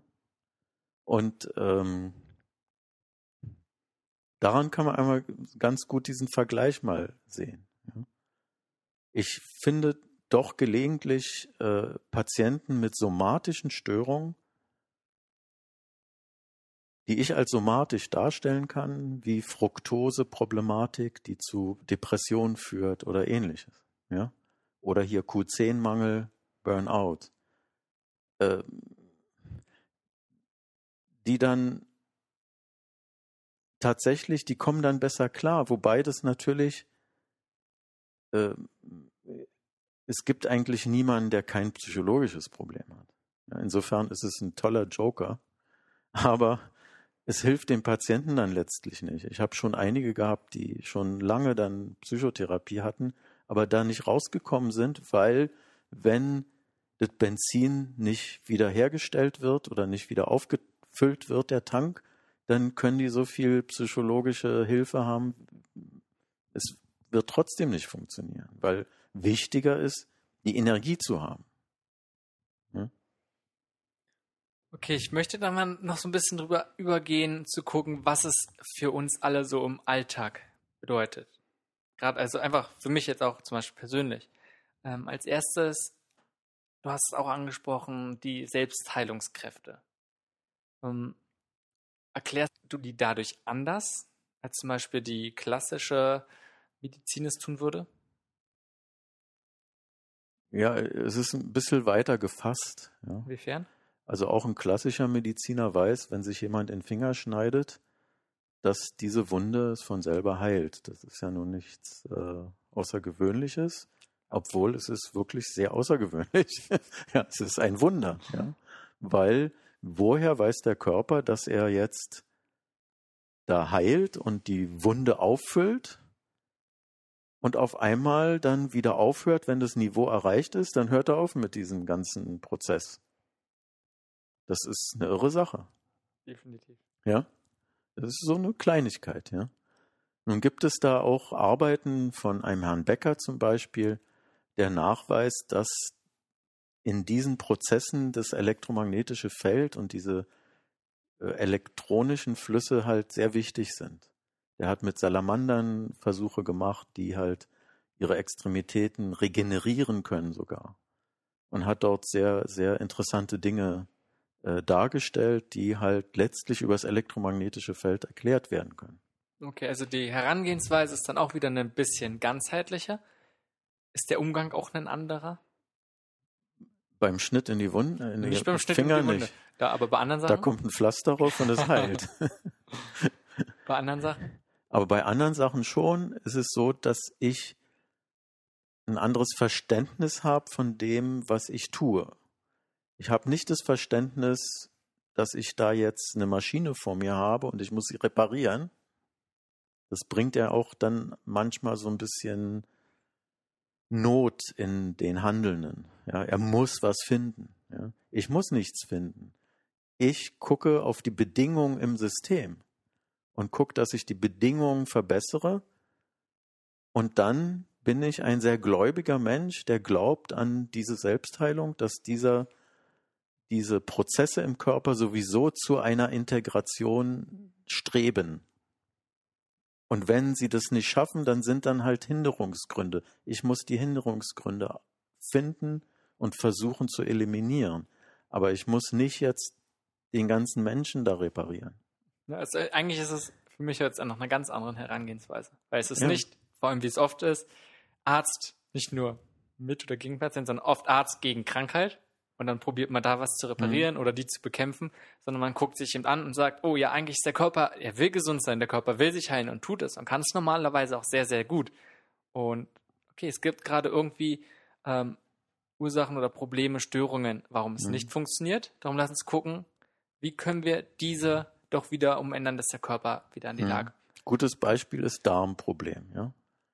Darmproblem weiß man heute, ist das Bakteriom ist ein Problem und da sind falsche Bakterien und die falschen Bakterien muss ich jetzt zerkloppen und gebe Antibiotika und erreiche genau wieder Folgeerscheinungen, die letztlich, also das ist so ein bisschen kontraproduktiv, was da läuft, wenn ich anfange, kriegerisch mich auseinanderzusetzen mit diesen Bakterien, die dort nicht reingehören. Wir geben pflanzliche Mittel, die das Milieu ändern. und das Milieu wird geändert und der Keim, der da nicht reingehört, fühlt sich nicht wohl. Was macht er? Er haut ab. Hm. Also das ist Eine ganz andere Herangehensweise. ja, das, das nee, das ist aber auch die, die im, in dem Kontext von Darmproblem jetzt mal erklärt. na gut, aber das Ne? ist, trifft auf ganz, ganz viele Sachen zu. Du hast Genau. es auch schon angeschnitten, wo du sagst ganz oft Blocker oder mal Ja. Anti. Wenn man sich ganz viele Medikamente anguckt, ist man oft Anti. Es ist immer Ja. eine sehr, sehr aggressive, männliche Art, wo man rangeht. Man geht durch und man kämpft, man kämpft gegen etwas meistens. Ja, das, das ist ein, ein Krieg. Es wird Krieg geführt, ja. Äh, Und, und es wird halt, wenn man es jetzt weniger philosophisch, also Krieg führen ist ja schon so ein bisschen eine Deutung im philosophischen Sinn. Wenn man es aber physiologisch, das heißt auf der Grundlage der, der Medizin betrachtet, dann ist es eine Blockade dieser Regulation im System und diese Regulation ist eine Selbstregulation. Das heißt, das ist was sehr Wertvolles, was ich der Meinung bin, erhalten werden muss, gepflegt werden muss, dem man, dass man beobachten muss und gucken, wo ist dort ein Hindernis, das ich wegnehmen kann. Ja, eine ganz andere Herangehensweise. Und ich arbeite dann auch über Milieu. Ich versuche auch fürs Mitochondrium zum Beispiel ein besseres Milieu zu schaffen, indem ich sage, essen Sie mal was anderes. Dann fühlt sich das Mitochondrium besser und Sie haben mehr Energie. Ja? Also es sind ganz andere Konsequenzen und ich sehe mich auch nicht als, ich sehe mich eher als Berater von den Patienten. Das heißt, es kommt jemand und sagt, ich habe da und da und da das Problem. Ich gebe dann entsprechende Tipps, die helfen können. Ich empfehle irgendwelche Medikamente und der Patient macht es und es geht ihm besser, dann war es richtig und der Patient geht nach Hause, macht es, es geht ihm nicht besser, war es nicht richtig. Und dann muss ich wieder, es ist eigentlich ganz normal. Und dann muss ich andere Dinge äh, versuchen rauszukriegen. Und um diese Dinge rauszukriegen, benutze ich halt auch das elektromagnetische Feld über diese Testung mit dem Muskel. Das heißt, ich versuche eine, die Signale, die im Körper sind, zu verstehen und dem Patienten zur Verfügung zu stellen. Und dann aber auch wieder mit Methoden, wo du halt nicht gerade dieses ganze Regulierungssystem durcheinander bringst, wie zum Beispiel, wenn man nur mal eine Sache blockt, das Typische ist, oh, Cholesterin zum Beispiel. Mhm. Ja, und dann wird nun mal, nimmt man Medikamente, blockt es, aber dieses ganze Regulierungssystem bringt man dann durcheinander und das heißt, an anderer Stelle hat es dann ziemlich sicher Nebenwirkungen. Das ist ja Mhm. gerade oft das Problem von vielen Ja. Medikamenten, wo man dann wieder ein neues Medikament gegen die Nebenwirkungen nehmen muss. Das ist eine Wirkung. Die andere Wirkung ist, dass es dann einen sogenannten, medizinisch nennt man das Rebound. An dem Rebound erkennt man auch, was da passiert. Denn wenn ich das Medikament absetze, dann werden die Symptome, wegen denen ich das Medikament genommen habe, verschlechtern sich. Also wenn ich Blutdruckmedikamente plötzlich absetze, geht der Blutdruck rasant hoch. Wenn ich Cholesterinsenker plötzlich absetze, geht der Cholesterinspiegel hoch und dann sagt der Arzt, na sehen Sie, Sie brauchen es. Ja, das ist das falsche Verständnis sozusagen. Es ist ein anderes Verständnis, wenn ich sage, ich habe das System blockiert, ich habe es gezügelt. Wenn ich ein Pferd die ganze Zeit zügel oder einen Hund die ganze Zeit an der Leine habe, dann, wenn ich loslasse, rennt das Ding los, wie, wie, wie verrückt. Ja? Das heißt, das passiert genau dort. Ja? Das heißt, ich setze es plötzlich ab und es geht hoch wie sonst was, das nennt man Rebound. Und das ist ein Hinweis dafür, dass ich dort das System blockiere in seiner Regulation die Rückkopplung nachher, wenn ich es plötzlich absetze, ist dieses überschießende, die überschießende Reaktion. Ich möchte jetzt noch, einfach nochmal gucken, auch, was kann jeder persönlich damit umgehen. Es geht sehr, sehr viel von dem, was wir gesprochen haben. Ähm, es, ist es ist wichtig in der Therapie und in der Behandlung von bestimmten Sachen. Aber was ich auch noch interessant finde, bevor die Sachen überhaupt stattfinden, also Richtung, wenn wir uns in Richtung Prävention bewegen, Mhm. wie können wir dann dieses diese andere Herangehensweise, das andere Bild, wenn wir jetzt sagen, wenn wir wirklich vom Netzwerkmensch sprechen, was könnte man dann anders machen? Inwiefern, ähm, ja, sollten wir uns anders verhalten? Weißt du, was ich meine? Du meinst die Medikamente, das läuft bei mir unter Medikamenten. Das ist Ernährung, Bewegung, Schlaf, Ausgeglichenheit und die Erdung. Das nennt man im Englischen Grounding, hat mit Elektrosmog und Ähnlichem zu tun. Okay, das sind doch schon Das sind die fünf Dinge, okay. die jeder machen kann. Und letztlich ist es egal, in Anführungsstrichen, ist es nicht egal, aber es ist egal, ob jemand jetzt, greifen wir hoch hinaus, Krebs hat oder Prävention machen will. Es ist immer, sind es diese fünf Dinge. Okay, also Ernährung, Bewegung, das Entspannung, Grounding, was war das fünfte?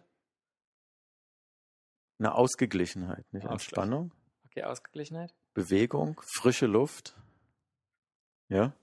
Das heißt, Bewegung draußen, Mhm. schon alleine der Einfluss von Grün, von Pflanzen zu sehen, ist enorm. Ähm, der Sauerstoff, den brauchen wir. Wir müssen das elektromagnetische Feld muss gepflegt sein. Das ist es nicht. Eigentlich das äußere elektromagnetische Feld Mhm. ist verschmutzt sozusagen. Du meinst von der Erde? Oder von welchem Äußeren sprichst du? Wir haben einmal UV-Strahlung und einmal Infrarotstrahlung. UV kommt Sonne und Infrarot kommt von der Erde. Und ähm, die wird halt verschmutzt über die ganzen Antennen und Strahlung, die als ähm, künstliche Strahlung halt äh, heute ubiquitär da sind. Na gut, von dem lässt sich ja kaum zu kann man sich schwer schützen. Ja, das ist halt da. Mhm. Da kann man jetzt nicht sagen, ich, äh, ich will ja auch nicht zurück in die, in die in irgendeine Höhle oder sonst was. Ich lebe heute und ich will auch mein, mein Handy benutzen. Ich habe, siehst ja, ich habe ja alles da. Ich benutze es auch. Bloß wenn ich in mir selber so viel Störungen schon habe, dann halte ich natürlich diese Dinge gar nicht aus. Wenn ich aber in mir weniger Störungen habe, dann kann ich auch mal so ein Telefon aushalten. Okay, was kann ich dafür tun, um weniger solche Störungen zu haben? Das muss doch sicherlich einerseits auch wieder, kann ich gucken, ähm, zum Beispiel zu dir kommen und schauen, okay, die und Sachen funktionieren nicht gut, da sind schon Störungen da. Hm? Aber die Störung, es gibt Ursachen, warum es zu diesen Störungen kommt. Wie kann ich es vermeiden, überhaupt, dass es zu solchen Störungen kommt? Also du hast jetzt gesagt, rausgehen an die frische Luft. Ernährung ist eigentlich sehr, sehr wichtig. Okay, Ernährung, was heißt das? Gesund- Ernährung heißt äh, Low Carb, Aha. also Kohlenhydrate vermeiden, so weit wie möglich runterdrehen, Proteine so weit wie möglich runterdrehen und auf jeden Fall meiner Meinung nach auch ähm, tierisches Eiweiß, tierisches Fett vermeiden. Das ist jetzt meine Meinung wegen der Nahrungskette und der Gifte, die in den Nahrungsketten drin sind. Und äh, was man ja essen soll, ist vermehrt auf pflanzliche Fette achten, Die zu sich zu nehmen. die zu sich zu nehmen. Also ich esse Okay. zum Beispiel viel Avocado. Äh, wir kochen mit äh, Kokosöl und diesen Dingen. Und wir essen viel Grünes, viel äh, Gemüse und auch Obst. Und das ist unsere Ernährung. Und äh, die funktioniert eigentlich recht gut.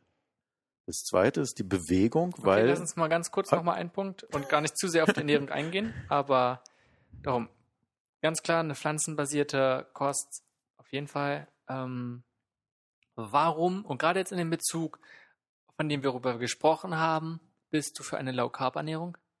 Was spricht gegen vollwertige Getreide? das ist letztlich das Thema Mitochondrium. Mhm. Und da gibt es ein, für, für den Krebs gibt es einen Warburg-Effekt. Der hat 1924 den Nobelpreis gekriegt für die Entdeckung des Stoffwechsels, der für Krebs quasi, der hinter Krebs steht sozusagen. wird ja, das ist auch wieder ein Beispiel, in der konventionellen Medizin wird der Tumor gesehen. Und dann wird er weggeschnitten und bestrahlt und weiß ich was. Aber der Stoffwechsel wird nicht angeguckt, obwohl es seit 1924 bekannt ist. Also ist mir bewusst. Also was Ja. du gerade sprichst, ist, sagst Krebs Und- anaerob sich, Genau. ich sag mal in das, dem Milieu. das ist quasi die Gärung. Die wird befeuert über Kohlenhydrate. Und das Problem ist meistens eine, eine Achterbahn von den Zucker- und Insulinspiegeln. Damit kommt der Körper meistens nicht klar. Und deshalb sollte man die Kohlenhydrate reduzieren, auch in der Prävention. Gut, was auch immer reduzieren heißt. Heißt also nicht gar nicht. Und von dem, was du gerade gesagt hast, sind also vor allem das Problem hochverarbeitete Kohlenhydrate. Das, Das ist das größte ja. Problem sowieso. Das, das ist immer das Problem. Das ist immer das Industrialisierte. Das heißt, sobald wir industrialisierte Dinge zu uns nehmen, sei es raffinierte, sogenannte, raffiniert, sie sind nicht raffiniert, sie sind ganz einfach, weil dort nämlich alles weggebeamt ist sozusagen, also auch äh, technisch weggearbeitet. Das sind äh, diese reinen Zucker, die sind die schlimmsten sozusagen. Und es gibt halt, weil die sehr schnell in den Stoffwechsel eingearbeitet werden und einen hohen Peak an Insulin fordern. Das heißt, die Glucose kommt und dann rauscht das Insulin hoch und das Insulin ist immer noch da, wenn die Glucose schon weg ist und es kommt in die Unterzuckerung und der, der Mensch hat dann Riesenhunger. Was macht er? Er frisst noch mehr. Okay, dann lass uns mal. Ich finde, das ist ein gutes Beispiel, weil so wird es oft erzählt. Ja. Und ich hatte es beim, ganz beim Anfang ja schon gesagt, okay, jetzt haben wir hier einen Zusammenhang. Äh, und da kommen noch tausend viele andere Sachen dazu. Und wenn Mhm. man sich das System Mensch anguckt, funktioniert es eigentlich so nicht mehr. Weil einerseits, äh, wenn wir Vollkorngetreide zu uns nehmen, ob es jetzt dadurch andere Probleme gibt oder nicht, sagen wir, wir weichen die ein, wir lassen sie vielleicht sogar keimen, ähm, sieht es ganz anders aus. Ne? Zum Beispiel nehmen wir Haferflocken, die haben extrem geringe Insulinausschüttung. Dann Mhm. nehmen wir sie mit anderen Sachen zu tun. Du isst gerne Avocado, also mit vielen Avocado zum Beispiel noch. Ähm, schaut es auch nochmal ganz, ganz anders aus. Dann machen wir Sport, ja, Krafttraining. Oh, teilweise können die Muskulatur sogar insulinunabhängig dann die Kohlenhydrate aufnehmen. Darum, wie groß ist denn dieser Faktor wirklich, von dem man oft immer spricht? Und dass keine extrem enorme Menge an Kohlenhydraten gegessen werden sollten, ist okay, klar. Oh, aber gerade auch zum Beispiel mit den Empfehlungen von der DEG, die ja nur Kohlenhydrate oder zumindest mindestens moderate Mengen, eher sogar basierend davon aufnehmen, gerade im Zug auf Getreide, sagen auch immer, ja, man muss sich auch sehr, sehr viel bewegen dazu. Und das ist natürlich immer am Verhältnis, bis du dann Ja, also äh, das mit der Bewegung ist so eine Sache. Ja. Man kann, wenn man Sport macht und sich bewegt, kann man nicht so viel Kohlenhydrate verbrauchen, wie man fressen kann. Ja. Das heißt, der erste Punkt ist die Ernährung. Und es gibt halt erstmal bei den Kohlenhydraten gibt es diese schnellen Kohlenhydrate und die langsameren. Zum Beispiel gibt es weißen Reis, es gibt roten Reis. Der rote Reis ist langsamer. Damit kann man schon mal ein bisschen steuern. Aber es fängt ja viel früher an. Es fängt damit an, dass wir sowieso zu viel essen. Na gut, das ist nochmal Ja? ein anderes Problem. Nein, das ist, das ist das erste Problem. Ja, aber gut, dann Das merkt man daran, wenn die Leute dann fasten gehen. Ja? Die kommen vom Fasten zurück und essen dann weniger und kommen damit sehr gut klar. Und dann braucht man sich gar nicht jetzt groß zu unterhalten, was esse ich genau, sondern reduziere erstmal überhaupt die Essensmenge und versuch mal vielleicht nicht die ganze Zeit immer was in den Mund zu packen, weil definitiv. aus was für Gründen? Ja, Stimme da- ich dir total zu. da, äh, das ist viel einfacher. Ja? Das heißt, erstmal weniger essen. Zweitens, nichts essen, wofür Reklame gemacht wird. Warum? Weil für Reklame muss man viel Geld ausgeben, besonders wenn es äh, nationale oder internationale Reklame ist, also Fernsehen oder sonst was. Das kostet Tonnen von Geld und das haben nur Firmen, die industriell Nahrungsmittel herstellen. Wie man oft sagt, der Brokkoli hat leider keine Lobby. Ist Wie bitte? Der Brokkoli hat keine Lobby. Ja, ich rede jetzt nicht von der Lobby, sondern einfach, was ich machen kann. Diana oder generell? Ja? Ich weiß Ich sehe eine Werbung von irgendeinem Lebensmittel, dann Finger weg. Ganz einfach. Verstehe ich, was so verpackt ist, auf jeden Fall. Na gut, ich Ja. wollte gar nicht so viel über Ernährung sprechen, Ja. sondern ich sehe nur oft, okay, Kohlenhydrate muss man auch nicht gleich verteufeln, sondern es geht nur darum, wie mit allen Sachen einfach ein reflektierter Umgang mit dem, was man isst Genau. und worauf die Basis sein sollte, hast du auch gesagt. Ganz Mhm. klar auch Gemüse. Ähm, sollte Okay, dann gehen wir zur Bewegung. Bewegung trainiert die Regulation. Wenn ich laufe, dann steigt der Puls. Das heißt, das System muss regulieren. Und da das System verschränkt ist, wie wir sagen, oder gekoppelt, ist einfacher, profitiert auch die Immunität davon. Sie kann auch besser regulieren. Das heißt, ich, ich trainiere die Regulation, wenn ich Sport mache. Wenn ich ordentlich mal laufe und, und schwitze und, und den Puls hochjage, dann trainiere ich das ganze System.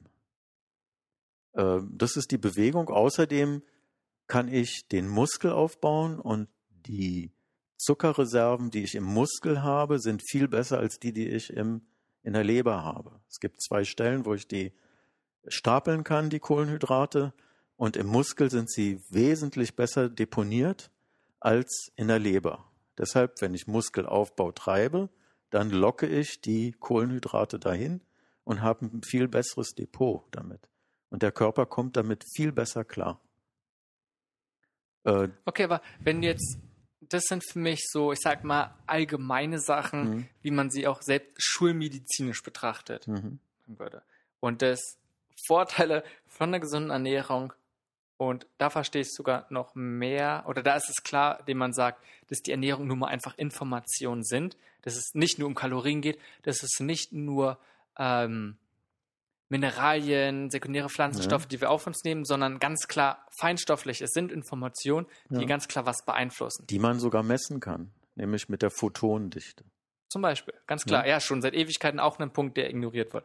Und wie schaut es da zum Beispiel mit der Bewegung aus, auf dieser Ebene? Nicht einfach um diese normalen, ich nenne es jetzt mal normalen oder allgemein bekannten Aspekte und Vorteile davon, sondern gibt es da auch einfach noch so andere. Okay, wenn ihr, ist ja, kann Ich weiß sein. nicht, was du jetzt meinst. Ne, es, ich finde es einfach nur eine Sache zum Beispiel von der, dass du die Regulation verbessert. Ja. Ich will einfach- ich- ich guck etwas gerade nur Kybernetisches. Andere, genau, darum, Ja? ich gucke einfach nur nach anderen Betrachtungsweisen und denke, es ist ein großer Punkt, dass man, man sagt, man trainiert zum Beispiel Herz-Kreislauf-System. Ne, Mhm. Oft, wenn man sich nun mal auch die Muskulaturen benutzt, diese Stoffwechselaktivitäten, die dann passieren, ist einfach die Regelung davon, also die Regelmechanismen, die verbessern sich auch. Ne, die, es werden zum Beispiel vermehrt Enzyme gebaut oder bestimmte Andockstellen, Rezeptoren werden, die ja, werden ein bisschen sensibler darauf. Ja, nicht nur Selbst- das. Es werden, das ist ja auch letztlich schulmedizinisch, dass Endorphine ausgeschüttet werden. Glückshormone. Ja. Also äh, ich spiele gern Tennis und oft, oft genug geht's mir so, dass ich dann sage, ah, ich muss jetzt zum Tennis. Eigentlich würde ich mich lieber da irgendwie auf die Couch packen jetzt und weiß ich was, ja. Und dann sage ich mir mal, denk dran, wie es dir danach geht. Und danach ist man einfach zufrieden, weil die Endorphine ausgeschüttet sind. Also es ist ein ganz anderes, anderer Aspekt nochmal. So, das dritte war Ausgleich. Ähm, Ausgeglichenheit, das heißt vom Seelischen, vom Emotionalen, dass man das System ausgeglichen fährt. Ne? Das heißt nicht ähm, dieses äh, im, im, im krassesten Fall manisch-depressiv, ja. Muss nicht sein. Es kann auch sein, dass ich dann immer nur äh, nur Freude und, und Leid empfinden kann. Da muss ich nicht manisch-depressiv sein. Das ist auch nicht so doll. Sondern Dass man so eine gewisse äh, Ausgeglichenheit hat und da hilft zum Beispiel so ein System wie Yoga, wo gelehrt wird, dass man Abstand halten soll, dass man sich beobachtet, dass man die Dinge beobachtet und erstmal einen Abstand hat und nicht so koppelt mit den Dingen, nicht so anhaftet, Achtsam. durchs Leben geht. achtsam durchs Leben geht. Was ist, wenn du gerade sagst, ausgeglichen? Auch da könntest du jetzt zwei Sachen haben. Ähm, wenn du es gerade schon gesagt hast, die es im ständig einen Hoch und Tief geht. Ne, den sagst du ständig Freude und im nächsten Moment bist du tief traurig oder wütend. Oder ne, damit könntest du ja im Durchschnitt auch ausgeglichen sein, indem du mit Hoch und Tief ständig ausgleichst. Oder geht es mehr darum, wirklich, ähm, ich sag mal, in der Mitte im Ausgleich zu sein? Weißt was die? Achterbahn ist das Problem. Okay, also es ist Ja, auch, auch dieses- dieses, geht es nicht nur darum, dass man ständig nur tief ist, sondern es geht vor allem um dieses Hoch und Tief. Ja. Und selbst wenn man ganz hohe und sich perfekt freut und dann aber trotzdem wieder runtergeht, ist das auch schon Ja. problematisch. Andererseits, wenn man das mehr ins Philosophische reingeht, kann man sich ja nur freuen, wenn man auch Leid kennt. Ja? Also das ist ja logisch. Ja?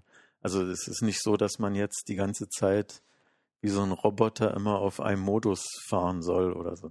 so, so. Das ist nicht damit gemeint, ja. Sondern man, man soll schon mal äh, verschiedene Dinge angucken. Wir brauchen den Wechsel. Es gibt Tag und Nacht. Und es Klar, es soll alles- nicht monoton sein. ja, also, äh, das äh, kann man ja falsch verstehen, was ich vorhin gesagt habe. Na gut, das- aber trotzdem, ja. ist, mir ging es nur um die Tendenz. Es geht darum, die Achterbahn zu äh, vermeiden. Nicht immer dieses ganz hoch und dann geht's runter, dann, dann geht's dir schlecht mit. Ja? Sondern so eine schöne Donauwelle. Ja? Okay, Ausgeglichenheit. Ähm, was ist Nummer vier? Schlaf? Schlaf, zirkadiane Rhythmus. Es gibt die Nacht und es gibt den Tag.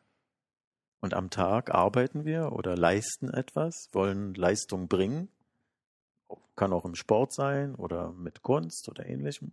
Muss nicht direkt an Arbeitsplätze gebunden sein. Aber ich will wach sein, ich will was mitkriegen, ich will was lesen, was tun. Und nachts will ich regenerieren. Und äh, da gibt's auch Unterschiede. Man kann schlafen und nicht regenerieren. Das ist auch nicht gut, ja. Und man braucht halt einen regenerativen Schlaf. Das sehen wir zum Beispiel auch an dieser Herzratenvariabilität, was ich vorhin erwähnt habe. Da lässt sich das sozusagen messen, sichtbar machen.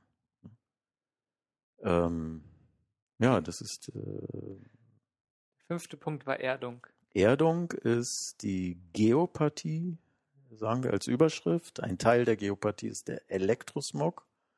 Ein anderer Teil ist, ähm, sind irgendwelche Felder von der Erde, die stören können tatsächlich. Es gibt Verwerfungen in der Erdkruste, die das durchaus das äh, elektromagnetische Feld beeinflussen können. Und wenn man dann darauf seine Schlafstätte hat, kann es negative Einflüsse haben. Dazu braucht es aber wieder im Inneren eine gewisse Sensibilität dazu, die dann höher ist, wenn mein System nicht stabil ist. Okay, was mache ich? Also, zum Beispiel, also möglichst oft barfuß zum Beispiel rausgehen. Ja, es kommt darauf an, wo ich barfuß gehe. Ja? Okay. Also wenn ich jetzt in der Fabrikhalle barfuß gehe, ist es was anderes, Draußen als wenn ich im Natur. Wald. Ich meine schon draußen in der Natur natürlich. Ja? Okay. Naja, aber. Äh, Aber welche Möglichkeiten? Okay, ich muss sagen, ich wohne außerhalb von Berlin. Ja. Ich mach's. Ich habe äh, ich hab mir angewöhnt, gerade wenn ich Mittag esse, ich gehe raus. Hm. Wenn Sonne da ist, umso besser. Stehe ich mich, stehe ich mit dem Rasen, Genau. laufe ein bisschen rum. Ja. Jemand, der in der Stadt wohnt, okay, manchmal, wir haben Parks, gerade in Berlin ist schön grün. Die haben nicht die Möglichkeiten. Was können die machen? Außer Hände über den Kopf schlagen und verzweifeln. Naja, da hast du ja gesagt, es gibt Parks, es gibt aber auch Außenbezirke, es gibt gerade hier äh, den Grunewald, in, in, es gibt in Köpenick auch Wald, es gibt äh, überall äh, irgendwelche Grünflächen, wo man mal raus kann. Das sich einfach öfter mal genießen. Ja? Oder gönnen heißt es. Genießen kommt danach. Muss man Das barfuß muss sein? man gönnen. Kann ich einen Baum unter, kann ich einen Baum umarmen? Hat es die ähnliche Wirkung? Kann man sich gut vorstellen. Ich weiß es nicht genau. Wie sieht's? Ich habe schon mal gehört von Leuten, wenn wir gerade über den Menschen auch ähm, berücksichtigen, er hat ein eigenes magnetisches Feld, ähm, wir haben überall elektromagnetische Wellen. Das ist enorme Bedeutung. Ähm, und von Magnetplatten, die man sich unters, unter das Bett legt. Hast du davon schon gehört? Ja. Was hältst du davon? Da gibt es verschiedene Sachen. Da ging es zum Beispiel gerade ums Wasser, um die Struktur des Wassers zu verändern. Aber einfach nur, hat sicherlich auch noch was, ich weiß nicht, inwiefern es mit Erdung zu tun hat oder nicht. Na, es hat erstmal mit dem magnetischen Feld der Erde zu tun. Das ja, wenn wir in einer Stadt wohnen, sehr gestört ist. Und da gibt es auch so eine Matten, die ein magnetisches Feld aufbauen. Die sind sicherlich hilfreich, um auszugleichen, was an Erdmagnetfeld fehlt. Genau. Also theoretisch bräuchte man sie nicht, aber dadurch, dass wir in so einer unnatürlichen Welt leben, ähm, probieren die dann wieder den Normalzustand mehr oder weniger. Naja, wenn, wenn jemand in einem modernen Haus wohnt, das mit Stahlbeton ist, dann wohnt er in einem Faradayschen Käfig. Da kommt kein magnetisches Feld hin. Mhm.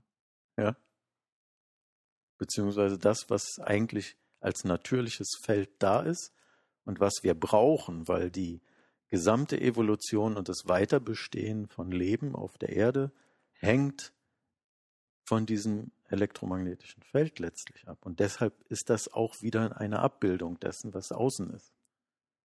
Also sollten wir alle wieder zurück ins Zelte ziehen. Das Nein, das also äh, es ist ja äh, durchaus möglich, modern zu leben, aber auch in Einklang mit der Natur. Da bin ich fest überzeugt von. Also es ist nicht jetzt. Auch wenn das eine Herausforderung ist. Ja, ich habe nicht gesagt, es ist einfach, aber es ist möglich. Und man kann auch mal ins Zelt ziehen oder man kann im Urlaub mal äh, an der See barfuß am Strand langlaufen, am besten am Sonnenuntergang oder in der knalle Sonne. Hast du noch ein, zwei Sachen, wo du sagst, auf der täglichen Basis, dadurch, dass wir jetzt unser modernes Leben führen, in der Stadt zum Beispiel, ähm, hast du ein, zwei Punkte, die vielleicht dieses Leben im Einklang mit der Natur noch unterstützen, was du vielleicht persönlich machst? Also ich fahre zum Beispiel mit dem Fahrrad zur Arbeit, weil das, glaube sogar weniger Zeit braucht als mit dem Auto bei der kleinen Berlin, Strecke. ja? glaube ich. Ähm, ich laufe die Treppe gerne hier hoch zur Praxis, die im vierten Stock ist. Das heißt, ich nutze jede Gelegenheit, wo ich ohne zusätzlichen Kostenaufwand, äh, Zeitaufwand, Entschuldigung, Zeitaufwand, also zeitneutral mehr Bewegung in den Alltag integrieren kann. Das ist vor allem der Faktor, enorm ja? viel mehr Bewegung zu haben. Ja, dass man, dass man halt äh, gut, ich bin auch gerne faul, ich bin faul, aber ich habe so viel Profit davon, dass ich mich bewege, wenn ich das, also wenn ich diese Bewegung in den Alltag integriere. Das heißt, jedem, der irgendwie ähm, so entfernt von der Arbeitsstelle wohnt, dass er irgendwie laufen oder Fahrrad fahren oder ähnliches machen kann, nur zu und das Auto stehen lassen. Das ist eine Sache. Die andere Sache ist, die, dass die Ernährung halt super wichtig ist, das erfahre ich auch in, in meiner eigenen, in meinem eigenen Leben. Ähm, hatte so eine Ayurveda-Kur gemacht und da war Kohlenhydratreduktion auch mit drin und äh, habe in kurzer Zeit sehr angenehm mit tollem Essen und habe richtig schön gegessen und habe abgenommen. Also es ist wirklich schön, ja. Und äh, dass man halt ein bisschen drauf, das achte ich auch so ein bisschen drauf, dass ich halt, ich bin ein bisschen zum Fressen neige ich sozusagen und ich versuche das halt in, in, in, in den Griff zu kriegen und sage, also ist ja nicht normal, so viel brauchst du nicht zu essen ähm, einfach von der Menge her schon mal. Dann braucht man sich nicht mehr drum kümmern, was. Ja. Also weniger. Gut, zum Abschluss würde ich dir gerne einfach noch so ein paar kurze Fragen stellen, beziehungsweise ein paar Fragen stellen, wo die Antwort ruhig kurz sein kann. Ähm, was würdest du heute jetzt studieren, wenn du nochmal die Möglichkeit dazu hättest?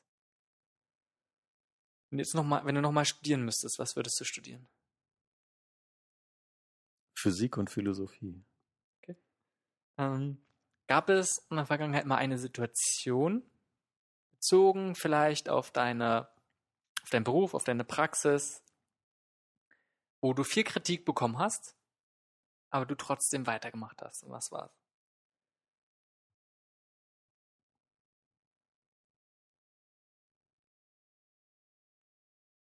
Also ich krieg Kritik, aber ich krieg sie gar nicht mit. Denn was ich jetzt hier mache, wird von Kollegen, von vielen Kollegen als Spinnerei oder sonst was angesehen. Und das stört mich nicht. Ich weiß es halt besser. Warum? Ist ja klar, einfach von anderen. Aber okay, also das, was du momentan auch noch magst, Behandlungsmöglichkeiten. Die sind halt noch nicht wirklich von vielen anerkannt. Ähm, oder manche nehmen sich nicht die Zeit, sie zu verstehen. Deswegen werden die, deine Behandlungsmethoden momentan kritisiert, aber du nimmst es nicht als das wahr. Nee, weil ich ja über die Patienten einen anderen Feedback habe. Und ich auch in meiner eigenen Wahrnehmung sagen kann, ich habe damals als Konven ich bin immer noch konventioneller Mediziner, aber als ich das nur gemacht habe, da hatte ich vielleicht einen Wirkungsgrad von 10 bis 20 Prozent, jetzt habe ich einen Wirkungsgrad von 60 bis 70 Prozent. Das ist dreifach mehr. Also ähm, wieso soll ich damit aufhören? Klar. Was würdest du heute deinem 20-jährigen Ich empfehlen? Wenn der jetzt vor dir sitzen würde. Beziehungsweise du vor dir. Sich an die Dinge zu halten, die ich predige. also, wie, wie Bruce Lipton sagt, ihr sollt es nicht so machen, wie ich es mache, sondern wie ich es euch sage. Okay, also selber an die eigenen Dinge. das ist ein guter Punkt. okay, wenn wir jetzt ähm, gerade im Bereich Gesundheit, ne, das ist ein enormes Feld. Was ist da der schlechteste Ratschlag, den du oft hörst, der Patienten gegeben wird? Einfach den Menschen sagen, wenn es um deren Gesundheit geht, was ist der schlechteste Ratschlag, den den Personen oft gegeben wird?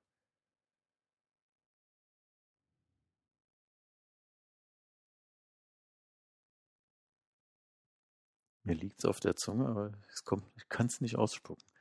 Ähm, okay, irgendwas, was du oft einfach hörst, ähm, womit vielleicht auch Patienten zu dir kommen? Na, zum Beispiel, dass Leute, Leuten gesagt wird, sie sollen Sport machen. Ja. Jetzt stellt man sich vor, jemand ist im körperlichen Burnout, hat einen leeren Tank, kann die Muskeln kaum ansteuern und fängt an, Sport zu machen. Das ist eine Katastrophe. Ähm, okay, also nicht generell ja. Sport machen, was schlecht ist, sondern gerade Personen, die schon erschöpft sind. In der sind, Situation dann noch mal sage ich den Leuten, okay, machen Sie Sport, so wie sich's gut anfühlt, aber hören Sie auf, wenn Ihr Körper signalisiert, das geht nicht. Den Leuten wird aber eingetrichtert, du musst Sport machen und dann gehen sie über diese Grenzen hinaus und schaden sich noch mehr. Und die sind schon in einer sehr schlechten Situation. Also das ist eigentlich so ein, so ein ganz wichtiger Punkt. Ähm, das ist auch, ähm, das ist sehr wichtig. Also mehr oder weniger eigentlich kannst du es verallgemeinern auf alle Sachen. Immer auf den eigenen Körper hören und auf das Feedback, was einen gibt. Weil genauso könntest du sagen, oh, mehr Obst und Gemüse essen. Aber manche Leute vertragen es vielleicht aus verschiedenen Gründen wirklich gerade nicht. Und dann wäre es vielleicht nicht der richtige Punkt. Und dann stand sich das weiterhin irgendwie reinzustopfen, weil es gar nicht anders geht. Ja. Einfach auf den Körper und gucken, oh, irgendwas stimmt da vielleicht gerade ja, nicht. Das ist äh, ähm, äh, Apple a day keeps the doctor away, ja. Der Apfel hat die meiste Fructose. Wenn jetzt jemand Fructose nicht verträgt, ist es, äh, ist es nicht so toll. Genauso sollte nicht jemand unbedingt die Zähne zusammenbeißen und durch, wenn er einen Fehlbiss hat. Ja? Dann schadet er sich mit. Das ist ein guter Punkt, ja. Und dazu passend, ähm, ich sehe es immer wieder, Menschen können selbst auch ihre Gesundheitssituation oft nicht einschätzen. Sie haben jetzt vielleicht Beschwerden oder leichte, das können leichte Symptome sein und man muss nicht sofort wegen einem zum Arzt gehen, ganz und gar nicht. Ähm, ne, manchmal ist es ja ganz normal und der Körper er reguliert sich ja wieder. Aber was sind vielleicht, wenn man schon eine, irgendeine Krankheit hat und jetzt vor verschiedenen Therapien steht, und wir haben selbst gesagt, oft ist es so, dass noch konventionell behandelt wird. Welche Möglichkeit, also, und da hat der Patient oft nur begrenzte Möglichkeiten, Sachen nachzuvollziehen. Welche drei Fragen sollte sich jemand stellen, vielleicht, um ja, eine gute Entscheidung treffen zu können? Ja, muss ich ein bisschen ausholen, leider. Okay. Äh, das Problem ist ja meistens die Angst. Mhm. Wenn jemand Schmerzen hat, weiß er nicht, was ist das für ein Signal? Und er kriegt Angst, es könnte was ganz Schlimmes dahinter stecken. Und diese Angst treibt halt die Leute um und dann passieren halt die Dinge so, wie sie passieren. Ähm, das ist oft nicht adäquat. Ich kann vielleicht so sagen, im, im Krankenhaus bin ich rausgegangen, wenn ich wusste, da kommt irgendwie jetzt der Notarztwagen. Und es war immer so, wenn ich geguckt habe und es kamen viele Geräusche aus diesem Wagen raus, dann war das nicht schlimm. Wenn aber der Krankenwagen dasteht und es ist still, dann ist es ein Schwerverletzter. Und genauso ist es im Körper. Das heißt, das, was so viel, viel, viel, viel Aufregung macht, ist meistens gar nicht so schlimm. Das, was schlimm ist, kommt so ein bisschen hinterrücks, kommt so langsam und so schleichend hinein, weil auch das System ja adaptiert. Ja. Man merkt die Sachen gar nicht. Ja. Und ähm, welche drei Fragen kann ich so auf die Schnelle nicht sagen. Ja, ist eine schwere Sache hätte sein können, dass so ein paar Sachen sind. Einerseits ähm, wäre es also, ja, wie fühlt das sich an, auch wieder mhm. in sich hineinzuhorchen, denke ich, um dann zu gucken, oh, tut irgendwas weh oder sind noch, hat man noch Feedback vom Körper? Mhm. Weil dann passiert noch was, dann probiert der Körper ja gerade was zu machen, so wie du es gesagt hast, das ist ja eine Sache. Ähm, ja, ich kann vielleicht so sagen, ich habe dadurch, dass ich jetzt ähm, ein paar Jahre schon Yoga mache, ändert sich irgendwie mein, meine Statik. Und bei dieser Änderung tauchen hier und da irgendwelche Schmerzen auf. Die tun teilweise richtig doll weh. Jetzt irgendwann hatte ich auch sowas, was man hätte normalerweise als Ischias-Beschwerden ähm, deuten können. Und ich habe mich zurückgelehnt, habe das beobachtet und habe gesagt, okay, ich ordne das in einen größeren Rahmen.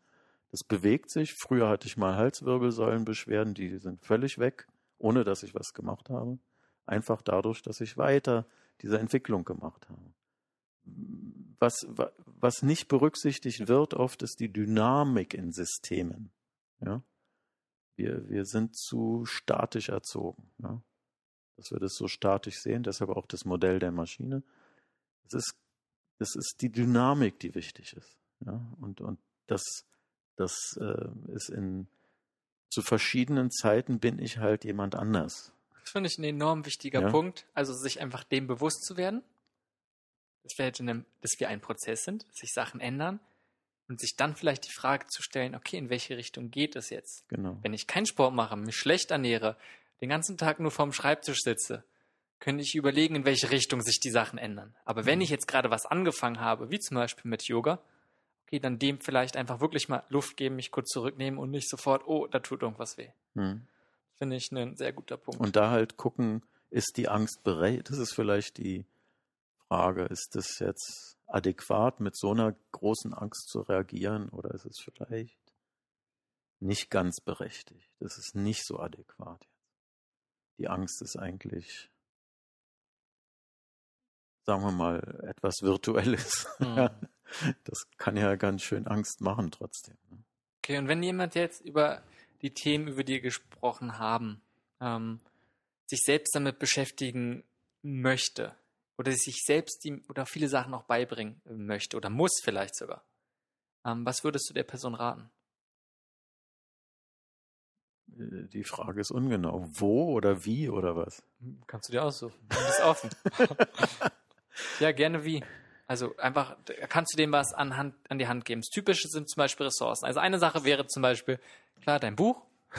Klar. Ähm, ansonsten, du gibst auch Seminare oder es gibt auch, geben auch noch andere Leute Seminare. Also zu einem Seminar zum Beispiel zu gehen, einfach oder mit Leuten überhaupt auszutauschen, die sich mhm. in der Hinsicht auskennen. Das ist, denke ich, der Punkt. Manche, wenn du in Berlin wohnst, okay, haben wir die Möglichkeit, manche haben die Möglichkeit nicht und können vielleicht auch nicht gerne irgendwo sofort hinfliegen. Darum finde ich es oft interessant, Leute, die das jetzt gerade hören und sagen, oh, sie wollen da noch tiefer reingehen, kannst du denen irgendwas so Anhaltspunkte geben, irgendwelche Ressourcen, kann ein Buch sein, kann was anderes sein, ähm, wo man sich weiter damit beschäftigen kann. Na, es gibt ja sehr kluge, sehr tolle Bücher. Ich habe jetzt gelesen Fat for Fuel von Mercola, Joseph Mercola. Ähm, es gibt über die Kybernetik halt viele Bücher von Fester, die sehr interessant sind. Es gibt über die äh, das elektromagnetische Feld gibt es Bücher von Becker. und von ähm, Cyril Smith heißt er. Herbert Fröhlich ist ein Physiker gewesen auch. Ähm, es gibt den Friedjof Capra, Capra, der sehr interessante Bücher geschrieben hat, unter anderem auch ein Buch, das heißt Lebensnetz. Der hat, also das erste große Buch von ihm war Tau der Physik. Vielleicht ein Begriff. Kenne ich nicht. Ja, also, ich muss mir auch okay. unbedingt mal angucken. Also, es sind ja schon mehrere, jetzt hast du ja schon viele Ja, genannt. und so ich lese zurzeit mal wieder ein uraltes Buch von Haken, Hermann Haken, Erfolgsgeheimnisse der Natur, Synergetik, die Lehre vom Zusammenwirken. Eigentlich habe ich drunter geschrieben, ich mache immer gerne meine Titel dazu, von der St äh, Statik zur Dynamik des Lebens. Hört ja. sich auch nach dem, einiges ein nach dem Buch worüber gesprochen Von 1981. was nichts zu heißen hat. Ganz und gar nicht. Letztendlich, Ja. Quantenphysik ist auch schon über 100 Jahre alt. Ja, ja, aber es findet halt nicht einen Zugang in die Biologie als Grundlage, nicht in die Physiologie und schon gar nicht in die Medizin. Und das ist eigentlich das äh, Bemerkenswerte. Und äh, das ist natürlich ein ganz anderes Thema, darüber dann zu reden.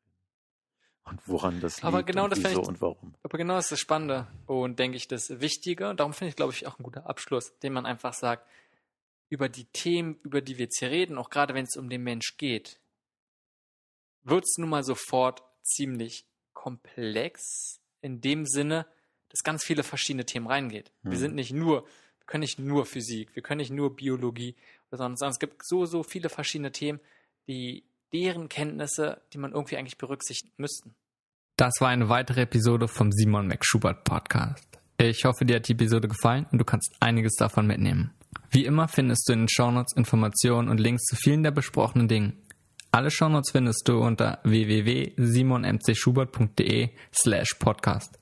Wenn dir gefällt, was ich hier mache, würde ich mich freuen, wenn du die Episode mit deinen Freunden teilst. Außerdem hilft mir jede weitere Bewertung bei iTunes, neue und interessante Gäste in den Podcast zu holen. Daher würde ich mich freuen, wenn du dir kurz die Zeit nimmst und meinen Podcast bei iTunes bewertest. Danke fürs Einschalten und bis zur nächsten Episode.